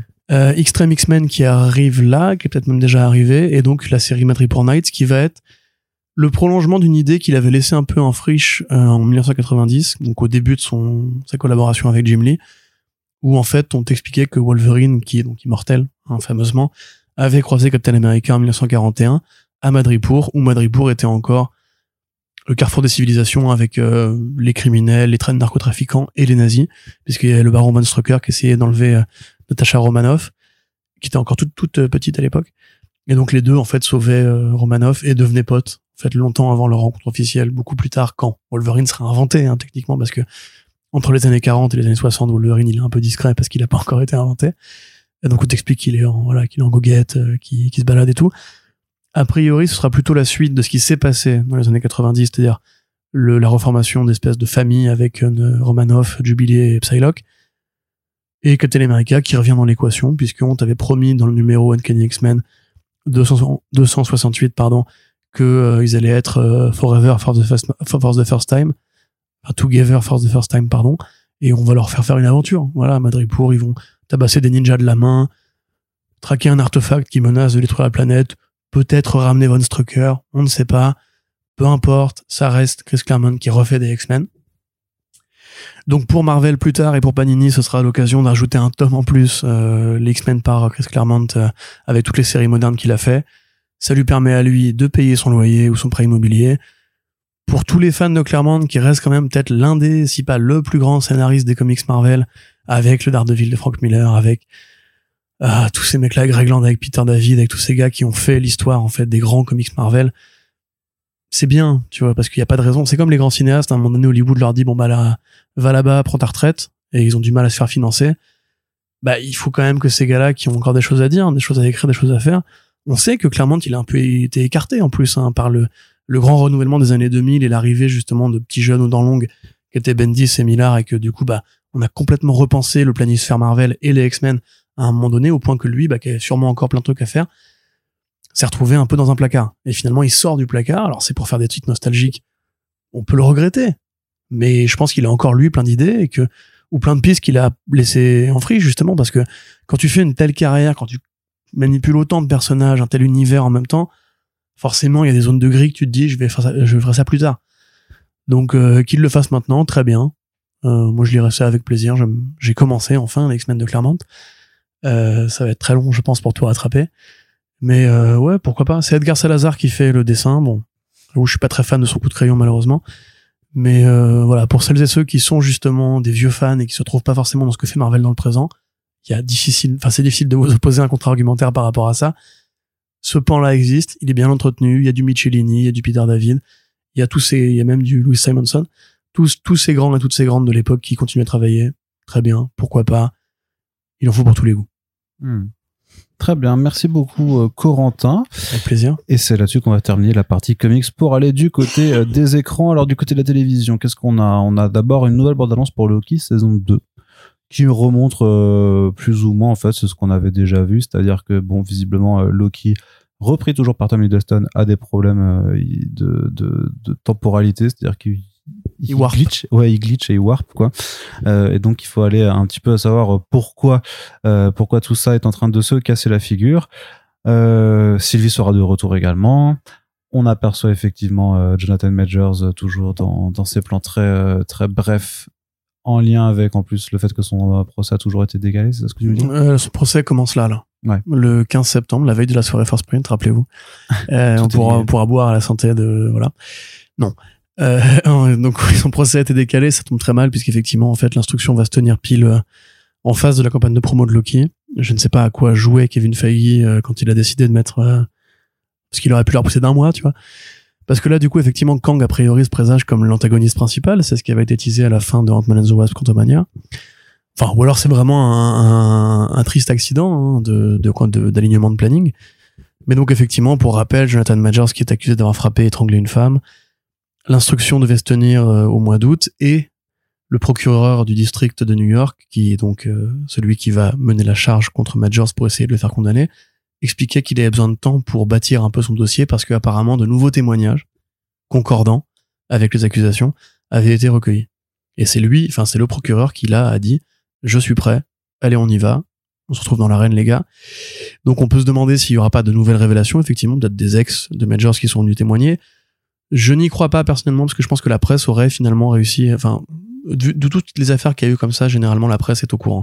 Rappelez-vous pour Brian Singer justement, où Atlantic avait fait une enquête extrêmement euh, explicite sur le cas de ce cinéaste euh, accusé de Mais pédophilie à techniquement, il y plusieurs a, reprises. on a on a déjà eu le papier, le long papier sur Majors et sur son comportement et tout ça. donc, Oui, euh, oui, mais il rapporte rien d'illégal. non, mais ça explique ça, ça ça expliquait une personnalité qui apparemment était quand même toxique quoi, on va dire selon les Voilà, en fait, ce qui pourrait arriver, c'est que soit effectivement on- le procès met en lumière les le comportement néfaste, comme ça a pu être le cas avec euh, avec Johnny Depp quand il a été jugé au Royaume-Uni, je précise bien, au Royaume-Uni et qu'en fait euh, plusieurs euh, témoins, enfin le juge avait considéré qu'en fonction des témoignages, que selon les témoignages, Depp pouvait légitimement être euh, considéré comme un mec qui frappait sa nana, sans forcément le, le condamner pour ça, parce qu'à l'époque il était juste en procès pour diffamation. Donc là, c'est peut-être la même chose qui va arriver, parce qu'en fait le, le profil qui va être dressé pendant le procès fera que on s'apercevra que Majors n'est pas quelqu'un de bien, ce qui n'est pas illégal en soi, et qu'après il y aura pas suffisamment de preuves pour attester que c'est effectivement un agresseur physique de de femmes. Euh, on verra bien, et le pire qui pourrait arriver serait évidemment s'il y a de nouveaux témoignages qui apparaissent et qui disent, ou qu'une une victime arrive et dise, moi aussi il m'a frappé. Dans ce cas-là, je pense que là, par contre, chez Marvel Studios, il y aura un, euh, la porte elle est là-bas, euh, va-t'en vite, et que Kevin Feige ne pourra pas échapper au fait que il a attendu le dernier moment pour le, le foutre à la porte. Mais c'est toujours un débat parce que tu sais, voilà, à chaque fois qu'on dit ça, nous des gens nous répondent oui, mais présomption d'innocence, ça existe pas pour rien. Ça existe pour éviter justement que parce que quelqu'un dit du mal de quelqu'un, euh, on puisse ruiner sa carrière. En l'occurrence, c'est différent parce qu'il a vraiment été accusé, enfin arrêté par la police après qu'une femme a été hospitalisée. C'est pas juste le tribunal des réseaux sociaux comme on dit. Donc voilà, ça c'est un c'est un fait et que Marvel Studios ne veuille pas se précipiter pour pas après tendre le, le bâton pour dès qu'il y a un mec qui va se faire accuser. C'est pareil, pareil avec euh, Tenoch Huerta, tu vois, où il n'y a pas eu de réaction aussi publique de, de Kevin Feige. Bon, ça c'est un autre débat. On verra euh, en fonction du procès. On, on va se concentrer sur le trailer en l'occurrence. Donc, euh, Majors va jouer une version de Kang le Conquérant qui s'appelle Victor Timely. J'en avais un peu parlé dans le podcast Quantumania. C'est une des itérations de Kang qui revient sous des traits très humains dans le passé, au début du XXe siècle, pour poser en fait les premiers jalons technologiques qui vont permettre l'apparition de la torche humaine et en fait être un petit peu le euh, Tesla, le Henry Ford, enfin le comment s'appelle? Pas Tesla, Edison, Thomas Edison, le mec qui est un peu le grand révolutionnaire scientifique du début du XXe siècle, qui découvre l'électricité, le phonogramme, le, cinémascope, enfin le, kinétoscope, etc. Euh, voilà, donc ça inciterait à penser que Kang va devenir très important dans le canon chronologique de l'univers Marvel et que bah a priori effectivement Loki va s'opposer à lui, Loki et Loki, enfin Lady Loki et Loki vont s'opposer à lui parce qu'on voit pas en fait d'autres antagonistes euh, dans la bande annonce. Mais ça veut à la fois rien dire parce que la première saison on voyait pas Kang non plus dans les bandes annonces. On croyait que les Timekeepers seraient les, ennemis, en fait c'était juste euh, des trucs de la magicien d'Oz, en fait c'est juste une illusion. Donc on verra bien. Moi j'avoue je suis assez curieux et en même temps enthousiaste parce que même s'il y a cette affaire Majors, bah, la série Loki saison 1, c'était la meilleure série de Marvel Studios, à mon avis, euh, devant WandaVision. Que Tommy Hiddleston est un excellent acteur. Owen Wilson est un excellent acteur. Sophia Di Martino est une excellente actrice. Le casting est bon. euh, L'ambiance est agréable. Ça varie au niveau artistique. Même le générique de la saison 1 était bien. On voit même, euh, comment s'appelle-t-elle euh, Le petit personnage mascotte qui, qui est en forme d'horloge. Miss Minute Ouais, Miss Minutes, voilà, qui va jouer un rôle plus important. Donc moi, je suis quand même enthousiaste pour cette saison, euh, tout en ayant conscience, évidemment, que journalistiquement parlant, on va devoir couvrir deux affaires qui se recoupent. euh, Bah, quelque part. parce que moi, je suis même plus. Plus je me dis que euh, il y avait un teasing qui était nécessaire pour euh, faire du bait euh, aux spectateurs, mais que ça se trouve, il apparaît que dans un seul épisode et que c'est l'épisode en question et que tout le reste de l'histoire, parce qu'il y a un autre antagoniste aussi hein, qui, est, qui, est, qui est dedans. j'arrive pas, j'arrive jamais à, me rappeler du nom de, de, de cet acteur, qu'on voit un moment dans le plan où euh, il est adossé au mur et tu vois les ombres euh, avec les, masques de, de, Loki qui apparaissent en face de lui et lui, on sait que c'est aussi un, vilain. Donc, euh, je suis presque persuadé que que, Kang n'aurait jamais eu un rôle de main villain et qu'il aurait fait pareil, tu vois, il aurait eu droit à un épisode en guest pour réattirer l'attention sur lui, tu vois. Mais comme dit, Ma- Marvel Studios, normalement, se, se le garde pour le, le grand écran et, et pour plus tard, pour en faire un vrai, un vrai truc. Donc, mais à, donc à voir si on va forcément devoir. euh, Ouais, bah, c'est aussi la série multivers, tu vois. Enfin, c'est là que le concept a été introduit et que Mhm. Kang est venu dire il y a un multivers de moi qui se tabasse sur la gueule. Peut-être que cette version de Kang n'est pas le Prime Kang et peut-être qu'ils vont juste ouvrir l'idée que le multiverse of madness qui, enfin, non, la euh, Secret Wars qui arrive, la série Loki sera encore une virgule dans cette longue phrase qui mène à Secret Wars, tu vois. Ouais, si Secret Wars voit le jour à terme. Euh, décalage en masse pour les séries Disney Plus d'ailleurs, hein, puisque donc Loki sera la dernière en live action. A priori, on aurait du What If pour la fin d'année, puis tout le reste, euh, Coven, ok, euh, enfin voilà. Donc euh, d'abord Echo qui devait sortir tout tout d'un bloc le 29 novembre, qui était reporté au début de l'année prochaine. Ça sortira aussi tout d'un bloc. Et Agatha, qui a été rebaptisée Darkhold Diaries, euh, qui elle a euh, connu un décalage de ben, sur l'année suivante vraiment, parce que ce sera pour l'automne. euh, c'est dingue, quand même. pour l'automne 2024. En plus, cette série, en plus, je sais pas, ça me paraît pas être une pièce maîtresse euh, dans le plan de Marvel Studios. Ça fait un bail qu'elle est en prod, en plus, quoi. C'était pas genre 2021 que ça a commencé euh, à discuter de ce truc-là. C'était peu de temps après la série euh, WandaVision, en fait. Bah, après, voilà, c'est les conséquences mécaniques de la grève. Les tournages sont à l'arrêt. Évidemment qu'on ne peut pas juste se dire, ouais, mais t'inquiète pas, dans deux mois, c'est réglé parce que je pense que les présidents de studio, en fait, ont très conscience de ce qui se passe euh, dans les plus hautes sphères et que personne ne veut céder un pouce de terrain. On va en parler tout à l'heure justement par rapport à, certaines choses qui ont été dites récemment. Euh, moi personnellement, encore une fois, ça me va dans le sens où il y a une frénésie culturelle qui est ce qu'elle que personne n'a le temps de tout regarder, que je profite moi de ce moment pour rattraper des séries que j'avais ratées et que bah c'est pas désagréable effectivement aussi pour la marque Marvel Studios de se, de se reposer un peu au moment parce que c'est quand même une année assez particulière. hein. 2023, c'est quand même l'année où euh, les productions super-héros de la maison DC principalement, mais aussi Marvel Studios avec Ant-Man and the Wasp Quantumania et Secret Invasion ne fédèrent plus l'enthousiasme d'autrefois. Où on sent que le public a envie de nouveautés, a envie de franchises qui lui ressemblent peut-être un peu plus, comme la franchise Mario avec laquelle il a grandi. Parce que quelque part, Marvel, genre, je pense pas que les gens qui ont été très nombreux à aller voir Black Panther étaient fans des comics Black Panther. Alors que là, aujourd'hui, on arrive à une nouvelle euh, économie du fandom où les gens ont joué à Last of Us et vont voir la série Last of Us, ont joué à Mario et vont voir le film Mario, ont joué aux poupées Barbie et vont voir les, les- le film Barbie. Alors qu'avant, Marvel Studios, c'était plus, bon, vous avez connu grosso modo ces personnages-là en cartoon parce que votre grand frère lisait les BD euh, quand vous étiez môme, mais en vérité, on va essayer de vous intéresser à des personnages que, que vous ne connaissez pas. Et là, ça, ça, ça, ça s'inverse, en fait, tu vois, euh, quelque part. De la même façon que on a vu des studios qui, sont, qui se sont accrochés à des films qui sont restés en salle très longtemps, comme Mission Impossible 7, qui partait comme un échec financier, mais colossal, et qui finalement, a priori, va réussir à se rembourser, peut-être pas être très rentable, mais à se rembourser, comme Élémentaire, pareillement, où à une époque, même l'année dernière, hein, au bout d'un, au bout de 45 jours, il l'aurait mis sur Disney+, et sa vie économique aurait été finie, finie, il y aurait eu que les produits dérivés et les Blu-ray éventuels, alors que là, ils l'ont tenu longtemps en salle. Donc en fait, j'ai l'impression que toutes les, tous les acquis de ces dernières années, limite, j'ai l'impression qu'on on arrête enfin le cinéma des années 2010. C'est que le cinéma des super-héros qui a dominé, mais qui a écrasé euh, le cinéma des années 2010 est en train, en fait, petit à petit, de pas de péricliter, mais de se réduire Mhm. en intérêt. Que là, on voit que Mattel a des grands plans pour faire des films de jouets et que a priori, si le film Barbie est un exemple de ce que ça peut donner, c'est pas forcément inintéressant. On peut ne pas aimer le film, mais il est qualitativement supérieur, je pense, à un film de commande de merde comme Ant-Man 3 ou euh, même Black Panther, euh, Black Adam, pardon, ou euh, Shazam 2, tu vois. À côté de ça, évidemment, voilà, les, films, les produits de jeux vidéo, ils arrivent, et, ils sont là pour durer. Hein. De fait. euh, Ouais, mais surtout qu'ils arrivent, qu'ils arrivent en- enfin surtout à faire des, ad- des adaptations de qualité parce que tu regarderas que en termes d'adaptation de jeux vidéo, il y en a toujours eu.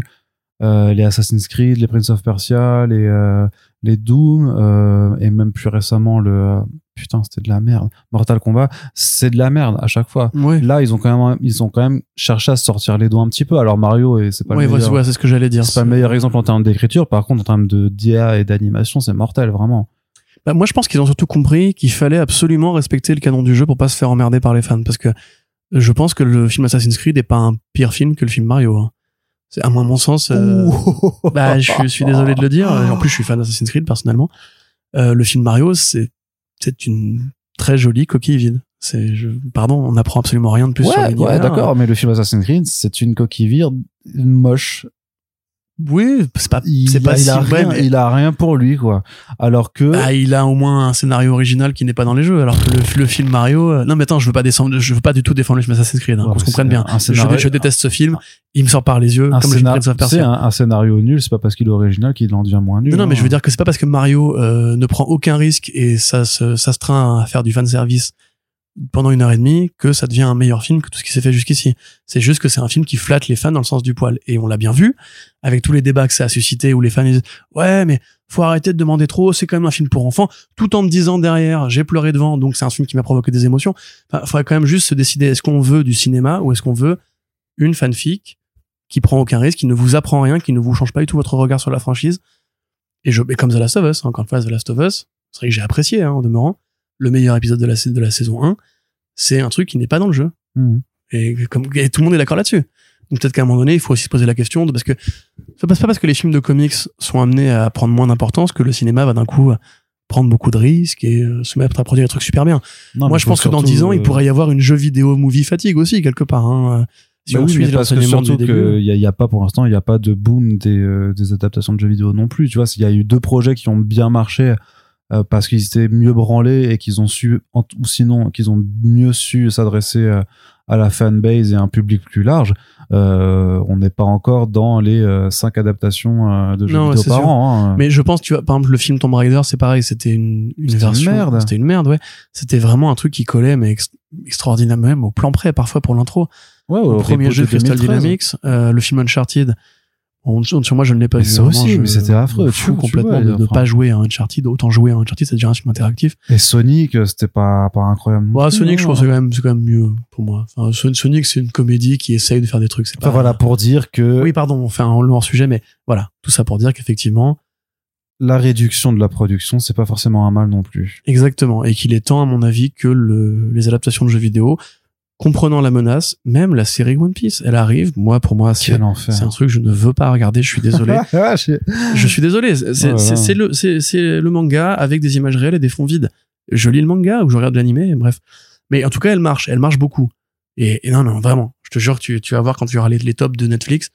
C'est un truc, là, tous les influenceurs vont retourner leur veste en mode genre, ah, en fait, c'est pas si mal et tout. À mon avis, c'est un truc qui va, encore une fois, faire un milestone pour Netflix, comme ça maintenant on avait fait l'année dernière.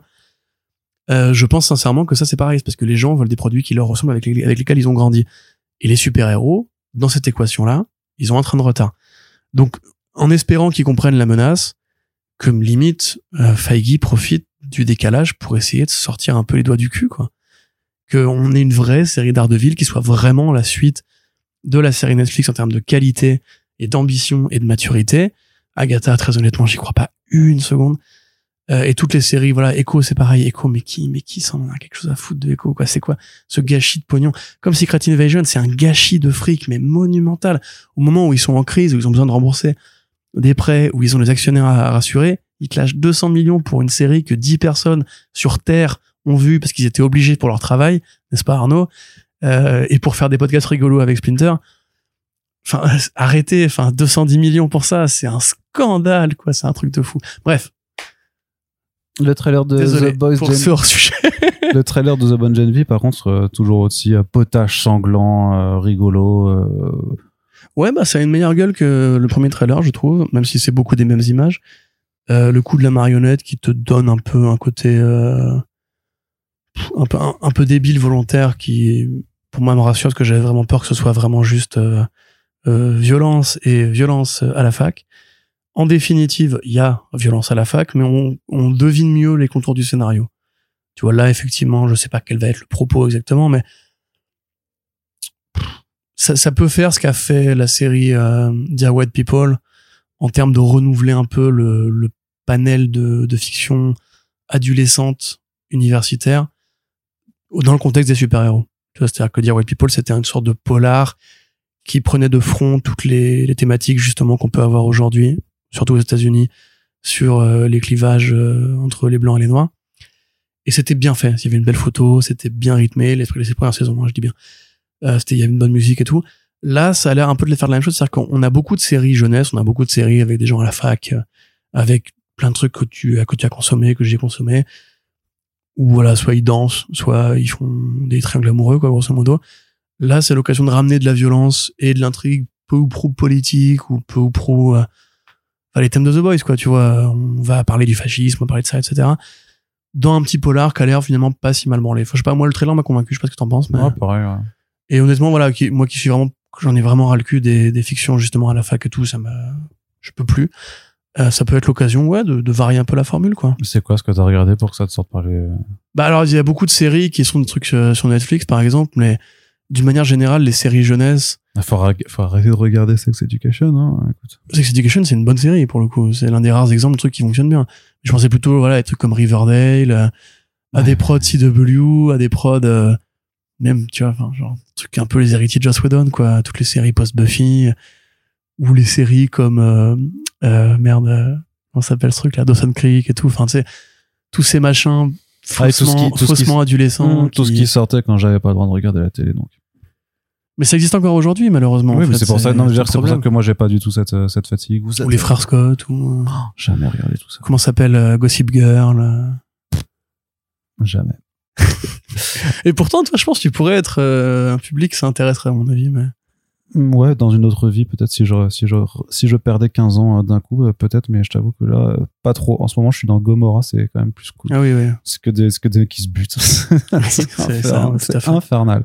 Allez, Corentin, juste un jeu vidéo en spin-off de TMNT Mutant Mayhem. Nouvelle surprise. euh, donc, en plus du Last Ronin en triple A, euh, il y aura aussi, euh, donc voilà, un jeu vidéo basé sur la franchise d'animation qui est sorti, qui a démarré cet été avec le film de Jeff Rowe et qui doit déjà se poursuivre avec un second film et avec une série animée, mais aussi avec un jeu vidéo. Le souci, c'est que le studio à qui on doit ça, c'est pas forcément un studio ultra quali, mais euh, Bah, Ultra Cali, je sais pas, j'ai pas joué à leur jeu, mais par contre, c'est un studio qui fait des jeux à licence pour la Voilà. jeunesse, pour la famille, comme ils disent, qui signifie Voilà. pour les enfants. Oui. Euh, moi, ça m'inquiète un peu.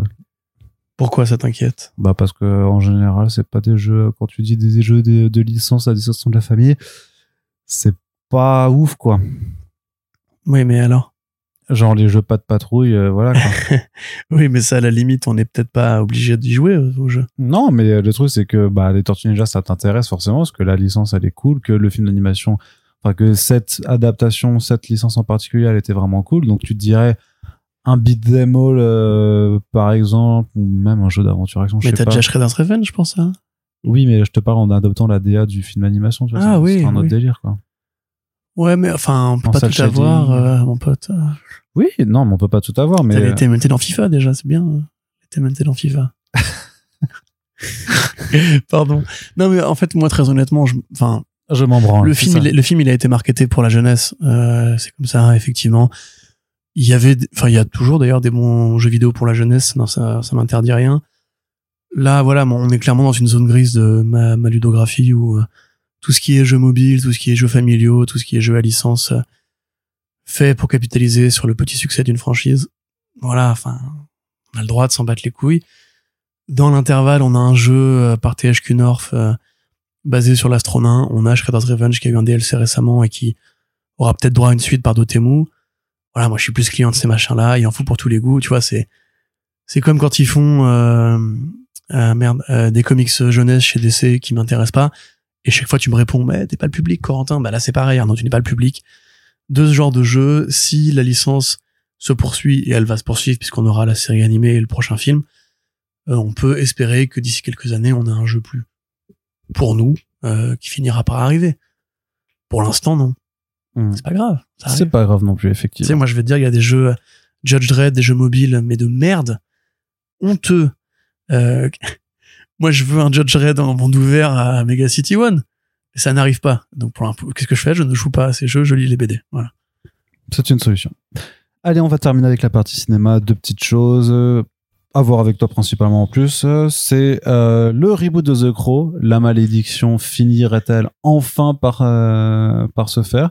Puisque il y a Lionsgate qui a acquis les droits pour la distribution du film aux États-Unis. On a le film a été tourné, on n'a vu aucune image, on ne sait pas de quoi il en retourne, mais plus ça avance, euh, bah, plus ça se concrétise, quoi. C'est-à-dire que là, il y a un distributeur, donc le film va avoir, va avoir droit à une sortie. Euh, on ne sait pas quand, euh, et, et c'est quand même un petit, Bah, un, prochain. un- un petit événement en soi d'avoir finalement ce reboot de The Crow longtemps envisagé, qui a connu plein de formes différentes, avec voilà forcément l'aura pesante de de la mort de Brandon Lee euh, sur le tournage donc du, euh, du premier film, une sorte de de, de mythologie urbaine sur le fait que euh, toute équipe qui voudrait reprendre le projet et en faire un reboot sera un peu maudite par le fantôme de Brandon Lee. Et, mais donc là, on, ça, ça, ça se rapproche. Tu, tu es chaud, toi, quand même, du coup ouais? Euh, bah, c'est compliqué d'être chaud quand on, quand on a vu si peu de choses. Mais sur le fait que ça, ça se concrétise finalement, quand même. Tu vois? Moi, moi, j'aime bien le premier film de Alex Proyas. J'aime, je déteste, enfin, je, pas que je, déteste, je, je- je n'aime pas les suites qui ont été faites. euh. Après, je, j'aime pas spécialement le comics de James Hobart non plus, d'ailleurs. Euh, parce que c'est pas très bien dessiné. Mais, un- selon mes goûts. Oui, oui, Ah, je ne dis pas que c'est un mauvais dessinateur. Selon mes goûts, je trouve pas que ce soit très bien dessiné. le fion balancé comme ça. Non, non, mais chacun son truc, tu vois. Il y, a- il y a des comics cultes que on n'apprécie pas forcément tous, tu vois. Mm. Euh, parce que c'est un comics culte, hein, pour le coup, c'est un truc qui est important pour le marché des années 90. Moi, personnellement, il y a un bruit strident, je sais pas si vous l'entendez, mais euh, moi, personnellement, c'est vrai que le feuilleton The Crow me fascine, parce que ça fait des années qu'on fait des news dessus. Euh, Si vous allez sur Comic Blog, d'ailleurs, j'avais trouvé un gimmick bizarre qui était de mettre des codes d'image à chaque fois qu'on avait une news sur The Crow. Donc, il y a une image qui sert à dire le projet est mort, une image qui sert à dire un nouveau projet se lance, et une image qui sert à dire oui, fait comme ça. Euh, Il y a des news à propos du projet du moment. Et voilà, ça, ça me fait marrer personnellement parce que toutes les Arlésiennes me font rire dans le sens où je suis vraiment fasciné par le fait que les mecs, plutôt que de trouver des nouveaux comics qui pourraient ressembler à The Crow, euh, ou de des nouveaux projets ou à adapter, soient à ce point obnubilés par le passé. C'est comme Masters of the, Universe, tu vois. Il y a eu un cartoon qui était mortel, enfin qui était mortel, qui était bien pour euh, cette génération d'enfants des années 80, de- avec euh, Filmation et tout. Il y a eu un film qui, je pense qu'on peut l'admettre avec le recul, n'était pas un très bon film avec Dolph Lundgren. Et ça fait depuis, mais quoi, 40 balais que les mecs s'acharnent à essayer de refaire un, à 35 ans, que les mecs s'acharnent à essayer de refaire un film Masters of the, Universe. Alors que t'as envie de dire qu'il y a des dizaines de jeux Mattel que tu peux adapter, des dizaines de jeux de plateau de Conan-like, euh, bariolés que tu peux adapter, des dizaines de comics, des dizaines de romans que tu peux faire. Tu vois, c'est comme là David, David Zaslav qui avait remis un coup de, un coup de pied dans la fourmilière en disant ouais, mais quand même, ce serait bien si on refaisait du Harry Potter et du Lord of the Rings. On a ces licences et ça fait 10 ans qu'elles dorment. Bon, déjà, c'est faux pour Harry Potter, puisqu'il y a régulièrement des nouveaux trucs Harry Potter en jeu vidéo ou au cinéma avec les Fantastic Beasts. Mais t'as envie de lui dire, mais en fait, une licence, ça peut être un truc qui dort aussi, qui a eu un, moment de gloire à un moment donné, et après, bah, tu t'arrêtes. Enfin, tu, en plus, il faut encore de l'argent avec les, avec les Seigneurs des Anneaux, parce qu'ils les ressortent régulièrement au cinéma. Ils ont essayé de faire une trilogie de Hobbit qui a pas été aussi bien accueillie. Euh, voilà, moi, c'est c'est plus ça qui me, qui me, qui m'amuse, c'est qu'on parle encore de The Crow en 2023, tu vois. Alors que concrètement, parmi, euh, parmi vous, auditeurs, auditrices, est-ce que vous avez lu le comics de James Hobart? Est-ce que vous êtes à ce point fan du film d'Alex Proyas que vous voulez absolument une réinvention? Rupert Sanders, c'est pas un mauvais metteur en scène. Le film euh, Ghost in the Shell, qui est peut-être un, un des films de manga les plus honorables, on va dire, dans son envie de faire un truc qui est au moins un petit peu esthétique, à défaut d'être sincère, à défaut d'être incarné, à défaut d'être un bon film par rapport à ceux de Mamoru Oshii, enfin par rapport aux adaptations de Mamoru Oshii. Euh, moi, voilà, Bill Skarsgård, je l'aime bien, j'aime énormément FK Twigs, la musicienne, voilà, mon coming out, j'adore FK Twigs. Rupert Sanders, je n'ai pas de, de reproche à lui faire. Maintenant, je peux très bien vivre sans un nouveau film de Crow. Voilà, je pense que c'est pareil pour toi d'ailleurs.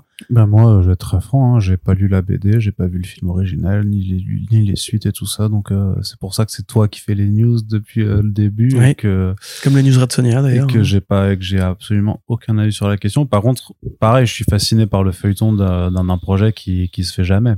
Ça c'est quelque chose que même sans la, je connais l'histoire autour, donc je, je, je vois en quoi c'est important. Et euh, c'est juste que ouais, depuis tellement d'années où on en entend parler de, de ce reboot, de ce reboot, euh, là je me dis ça y est, c'est c'est proche, ça va vraiment sortir. C'était comme, c'était comme euh, The Flash en son temps. Techniquement, ça a aussi été un film dont Oui, on a vu- suivi la gestation pendant dix ans et Tu sais, c'est comme les mecs qui font des, des bilans économiques, genre ils disent alors telle boîte, il a fallu tant d'argent pour qu'elle continue à exister, etc. Genre là, si tu, si le film, mettons, il sort, Lionsgate euh, fait aller 100 millions avec, il a coûté euh, 50 millions de mémoire, euh, il gagne 20 millions, très bien. T'imagines quand même que depuis, euh, bah, depuis 25 balais, il y a des, équipes qui se relayent, qui payent des scripts, qui embauchent des acteurs et des metteurs en scène, qui après il faut probablement les indemniser pour faire des premiers euh, tests footage et compagnie, qui engagent des artistes pour faire des premiers concept art et tout. Mais ce film, si, tu prends son bilan économique global pour en arriver à une sortie chez Lionsgate qui fera sûrement pas beaucoup de bruit, t'imagines le pognon que ça a coûté, les gens que ça a fait bosser pendant des années et des années. Et moi, ça me rend fou, quoi. Ça me rend dingue. C'est comme le film Venom, tu vois. Ils ont mis quand même 20 ans à faire le film Venom. Depuis Ouais, le mais moment pour le où David c'était un carton, voulait le hein. faire. Oui, c'est un carton. même si Mais je veux dire merde. quand même, voilà, c'est ça, c'est ça. 20 ans pour réussir à faire une grosse merde. mais c'est quand même d'une tristesse, mais folle, mais je trouve ça assez incroyable.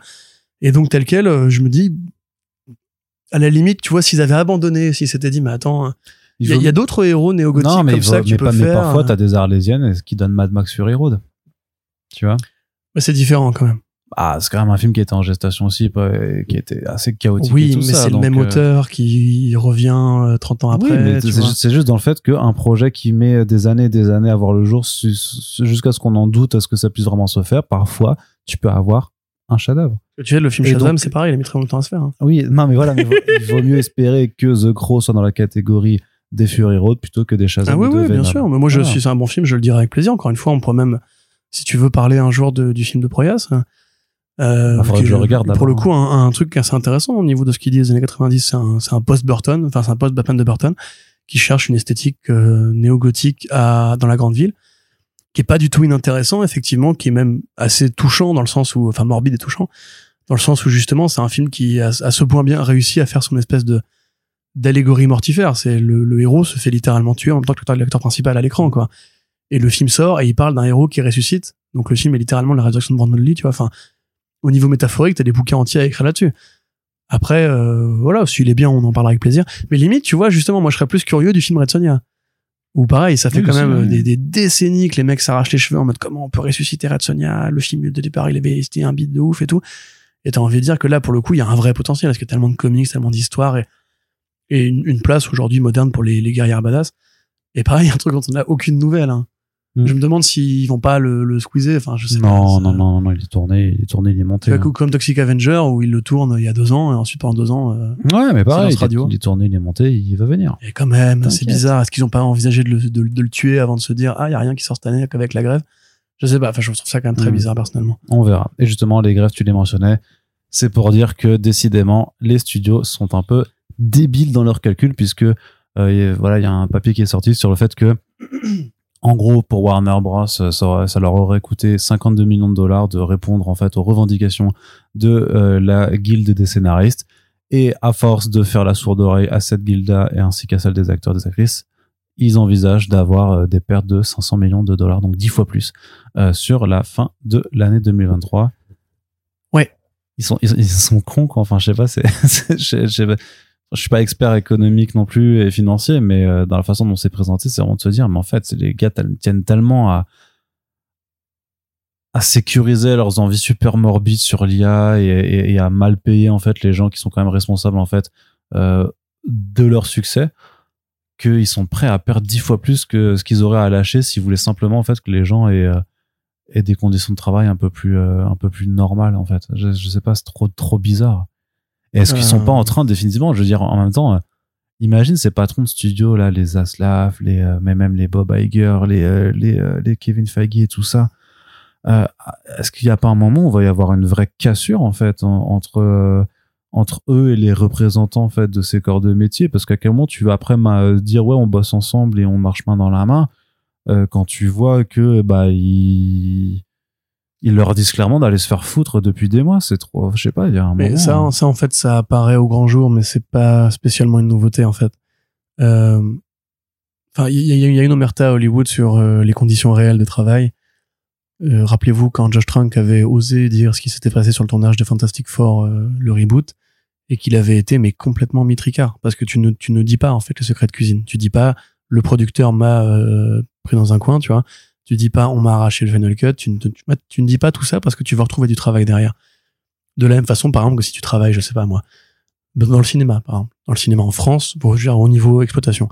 Si tu dis ouais UGC euh, c'est les trous du cul, euh, ils m'ont pas payé pendant un mois, du coup je me casse, et tu fais un gros scud sur Twitter. Et après tu tapes à la porte de chez Pathé, qui a pas des conditions de travail largement supérieures. Bah le mec il cherche ton compte Twitter, il voit que tu fais ça, il fait oh là là, lui c'est une grande gueule, il est il est risqué, il est menaçant. Et c'est pour ça en fait que tous les grands artistes, enfin même les petits artistes, les artistes à la commande, ils sont obligés de dire que tout est amazing, ils sont obligés de dire ouais ça s'est bien passé. Et après en fait six ans plus tard, quand ils ont réussi à mettre ce projet-là de côté, c'est comme quand George Clooney il te parle de Batman et il te dit ouais c'était une erreur de le faire, mais il t'en parle 20 ans après, parce qu'en fait tu peux pas dire ça. Il faut qu'en fait le public s'aperçoive qu'il y a une, couille et quand c'est du domaine public, là ils peuvent effectivement exprimer ce qui s'est passé. Mais les couloirs en fait d'Hollywood, à part par des sources internes qui témoignent sous couvert d'anonymat, comme ça a été le cas avec les animateurs de Spider-Verse 2, Mm. qui sont tous, parce qu'il y, a des- il y a des prénoms qui sont évoqués, mais ils témoignent tous anonymement parce qu'ils veulent pas se faire virer ensuite. Et cette relation, en fait, qui est, euh, qui est abusive entre les patrons et les employés, elle a toujours été là. Tu vois, rappelle-toi quand Christopher Nolan, justement, il avait, un- il avait publié une tribune pour dire, euh, le, pendant le Covid, euh, les grands studios poursuivent l'appât du gain et sont en train de tuer l'exploitation traditionnelle au profit d'une mode. Ce qui est exactement ce qui s'est passé avec euh, l'apparition des plateformes, le sacrifice des sorties en salle ensuite, où tout le monde revient en arrière maintenant. Il peut le faire parce que c'est Nolan, en fait. Mais ce, ce, rapport de force, ce bras de fer, il a toujours existé. Ce qui est nouveau, en fait, c'est qu'il est, il est pire qu'avant. Dans le sens où, comme tu le dis toi-même, euh, la W, enfin, la Writers Guild of America avait donc, en avril dernier, quand ils avaient présenté leur feuille de route au studio en disant voilà ce qu'on veut, et vous inquiétez pas, on a chiffré combien ça allait vous coûter. Et effectivement, si on répartit les coûts entre tous les membres de la MPTP, ça ferait 70 millions pour Netflix par an. Euh, pour les scénaristes, hein, je précise pas. Là, on ne parle pas de la, la, grève, la grève des acteurs et des actrices. Ça ferait 47 millions, 50 millions pour euh, Warner Bros. Discovery, ça ferait tant pour Disney, ça ferait tant pour Apple. Je crois que c'est même que 18 millions pour Apple, c'est rien du tout. Et voilà, voilà notre programme euh, chiffré. Alors, les studios avaient dit, ouais, on n'est pas sûr de vos calculs, les gars. Et évidemment, après, dans la foulée, ils n'avaient pas dit, voilà ce que ça va vraiment coûter, parce qu'en fait, les chiffres, on sait pas s'ils sont réels ou pas réels, on sait juste que eux, ils n'ont pas chiffré ce que eux comptaient proposer. Donc, on sait même pas combien eux, ils comptent faire d'économies par rapport au plan initial. On ne sait pas si les, la Writers Guild, effectivement, avaient raison de présenter ces chiffres. On n'a qu'une source qui dit oui, c'est la Writers Guild, et les studios qui disent, on n'est pas sûr, ils disent pas non, ils disent pas, vous mentez, ils disent juste, on n'est pas d'accord. Donc, effectivement, sur le papier, t'as envie de te dire que les studios, par euh, obstination personnelle, par, euh, par envie en fait de ne pas céder. Parce que maintenant on est redevenu dans un monde où l'actionnaire est roi et où en fait ces grands groupes qui sont vraiment largement centralisés ne, enfin pensent ne plus avoir besoin de l'accord de leurs salariés. Ce qui est ce qui est pas forcément un bon signe pour personne. Je, je sais que ces chroniques, enfin ces tribunes que je fais dans tous les podcasts peuvent éventuellement irriter les gens qui penchent plutôt du côté libéral de la force et qui disent qu'effectivement les boîtes créent des emplois, il n'y a pas de raison de d'imposer un dialogue, un rapport de force aussi vénère, surtout quand les studios font des propositions. Mais il faut bien, il faut bien prendre conscience que par exemple le problème de l'IA, c'est pas une question de être de droite ou être de gauche. C'est une menace générale sur l'emploi et c'est ce que me disait mon pote Renaud euh, que vous avez pas encore entendu ici d'ailleurs, je crois. mon pote Renaud qui me disait justement il faut observer ce qui se passe actuellement à Hollywood parce que c'est le premier corps de métier qui se positionne sur le grand remplacement de l'humain par l'IA et que s'ils sont gain de cause, ça peut éventuellement amorcer une réflexion dans d'autres groupes syndicaux, dans d'autres Oui, groupes bah salariés oui, sûr. qui encore une fois voilà où il y a plein de métiers euh, intellectuels de bureaux de machins qui sont menacés par les IA dans la pub euh, dans le marketing dans la comptabilité dans le journalisme voilà c'est un truc qui est qui est une menace pour l'emploi. Alors ça alors, ça veut pas dire que dans cinq ans on aura trouvé des solutions intelligentes où en fait je sais pas il y aura un revenu universel on n'aura plus besoin de travailler ce sera un choix ou alors seuls les emplois qui sont manuels et pas remplacés par des IA Enfin, peut-être que l'IA va améliorer l'humanité j'en sais rien du tout moi je suis pas devin tu vois ce que je vois, c'est qu'actuellement, dans le monde dans lequel on est sur le moment, ça va créer du chômage. En tout cas, Hollywood, pour le moment, c'est sûr. Voilà.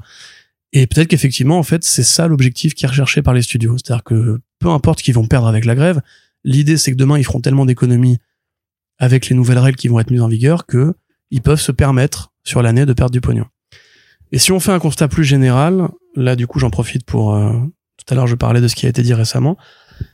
D'une part, en fait, pourquoi est-ce que les actionnaires sont aussi puissants au point de mettre une telle pression? Il y a eu un magnifique article, un superbe article que je, crois d'ailleurs que j'ai retweeté, de MSNBC sur la relation entre Bob Iger et Bob Chapek.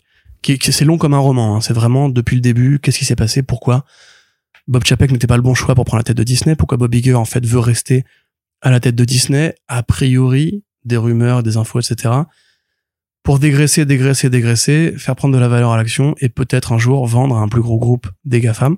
Ouais, j'y crois pas du tout, mais ouais. Je sais pas, très honnêtement, parce que justement, il y a eu aussi en parallèle de ça un papier du Hollywood Reporter qui disait que en fait tous les procès qui ont été, enfin les, pardon, pas les procès, les euh, les, les règlements devant la justice qui ont été faits pour essayer de bloquer les fusions par la présidence de Trump et par la présidence de Biden ont tout été voués à l'échec, puisqu'il y a un principe de fusion aux États-Unis qui est la, la fusion verticale.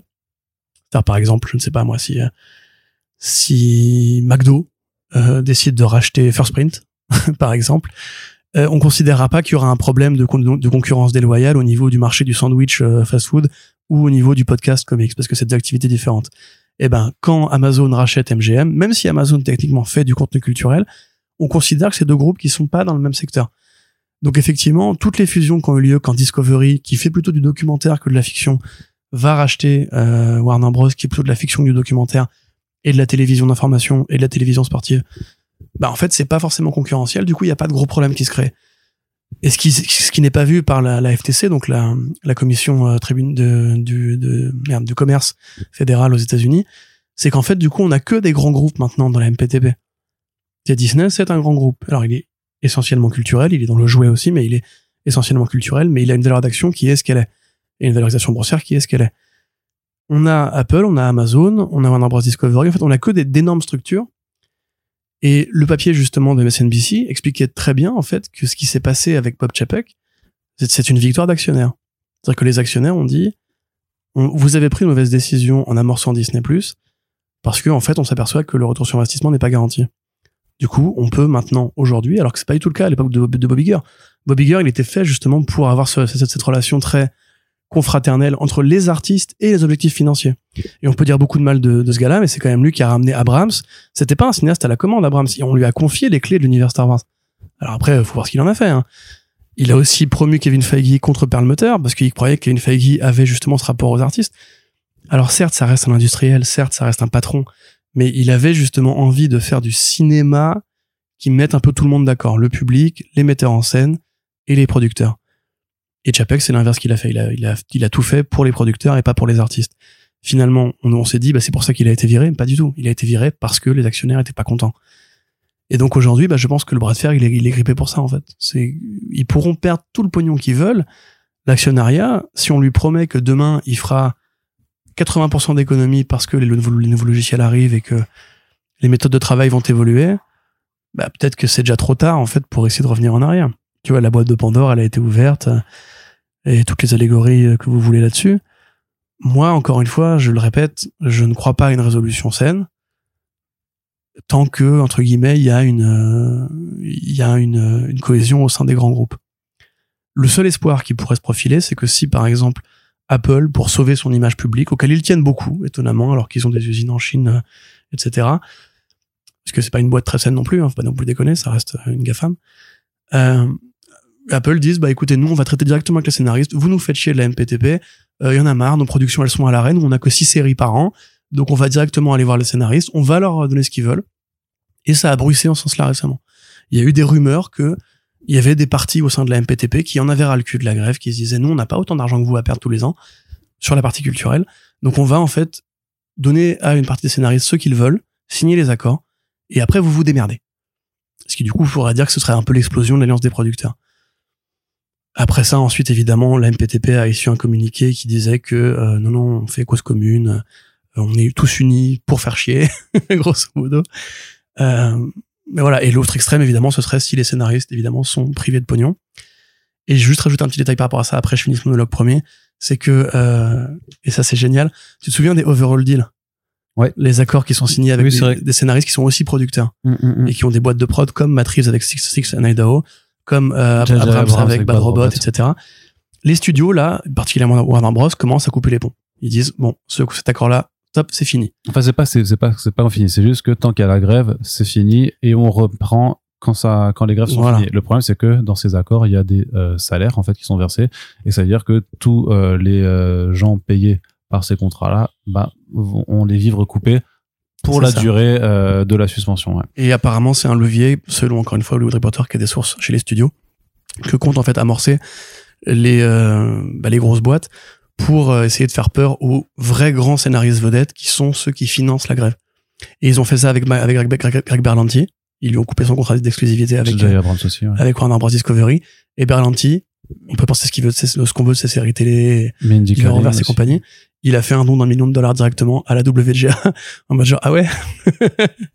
et ils ont ils sont beaucoup comme ça des, des même c'était pareil pour euh, Dwayne Johnson qui avait fait un million aussi. Enfin en fait ils ont ils, ouais voilà ça ouais. 10 ils ont des rostas qui vont continuer à alimenter la grève et tant que c'est le cas bah ça va être la guerre froide quoi c'est tout. Ça va être guerre de tranchées, guerre de position, ça va être, euh, on va continuer à se parler, on va pas aller en conflit ouvert, on va se parler dans la presse, dire lui c'est un enfoiré, lui c'est un enfoiré, lui c'est un enfoiré. Ça va régler beaucoup de comptes et on peut même se demander si en fait Hollywood aura encore la même gueule demain. Si en fait, comme tu dis, euh, est-ce que des scénaristes, une fois que le- les accords auront été signés ou pas signés, vont accepter de revenir ou va pas se passer comme dans le jeu vidéo à une époque, tu sais, autour des années 2010 quand il y avait beaucoup de prod à la commande, le début des crunch et compagnie, et beaucoup de grands créateurs sont partis en indé parce qu'on ne voulait plus leur les grands studios ne voulaient plus financer leur jeu. Euh, ils sont partis sur, sur, Kickstarter ou monter leur boîte à eux et faire des levées de fonds personnels.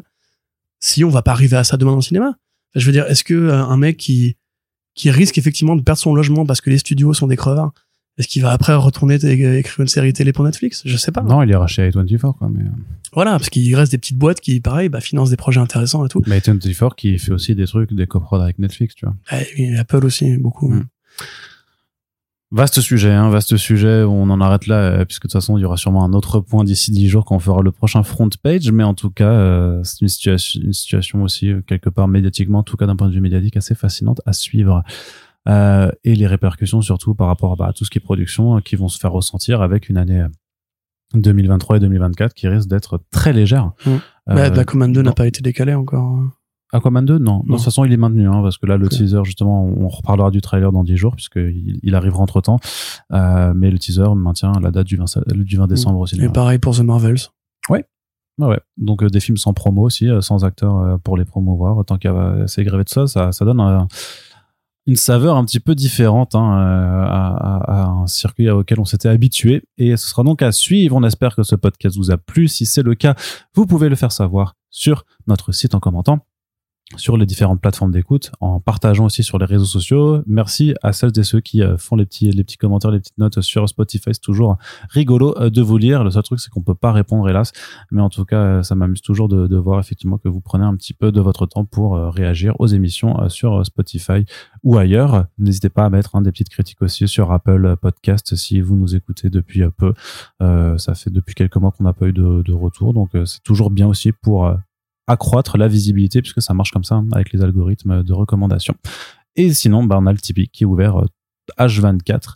Vous pouvez aussi y faire un tour, y faire un don. Merci à Skunt qui a été notre dernier euh, contributeur pour euh, le mois en cours de septembre. Merci à toi d'avoir rejoint l'aventure. N'hésitez pas les autres si vous pouvez le faire également. On vous remercie de nous avoir écoutés, puis on vous dit à tout bientôt pour le prochain podcast. Salut Salut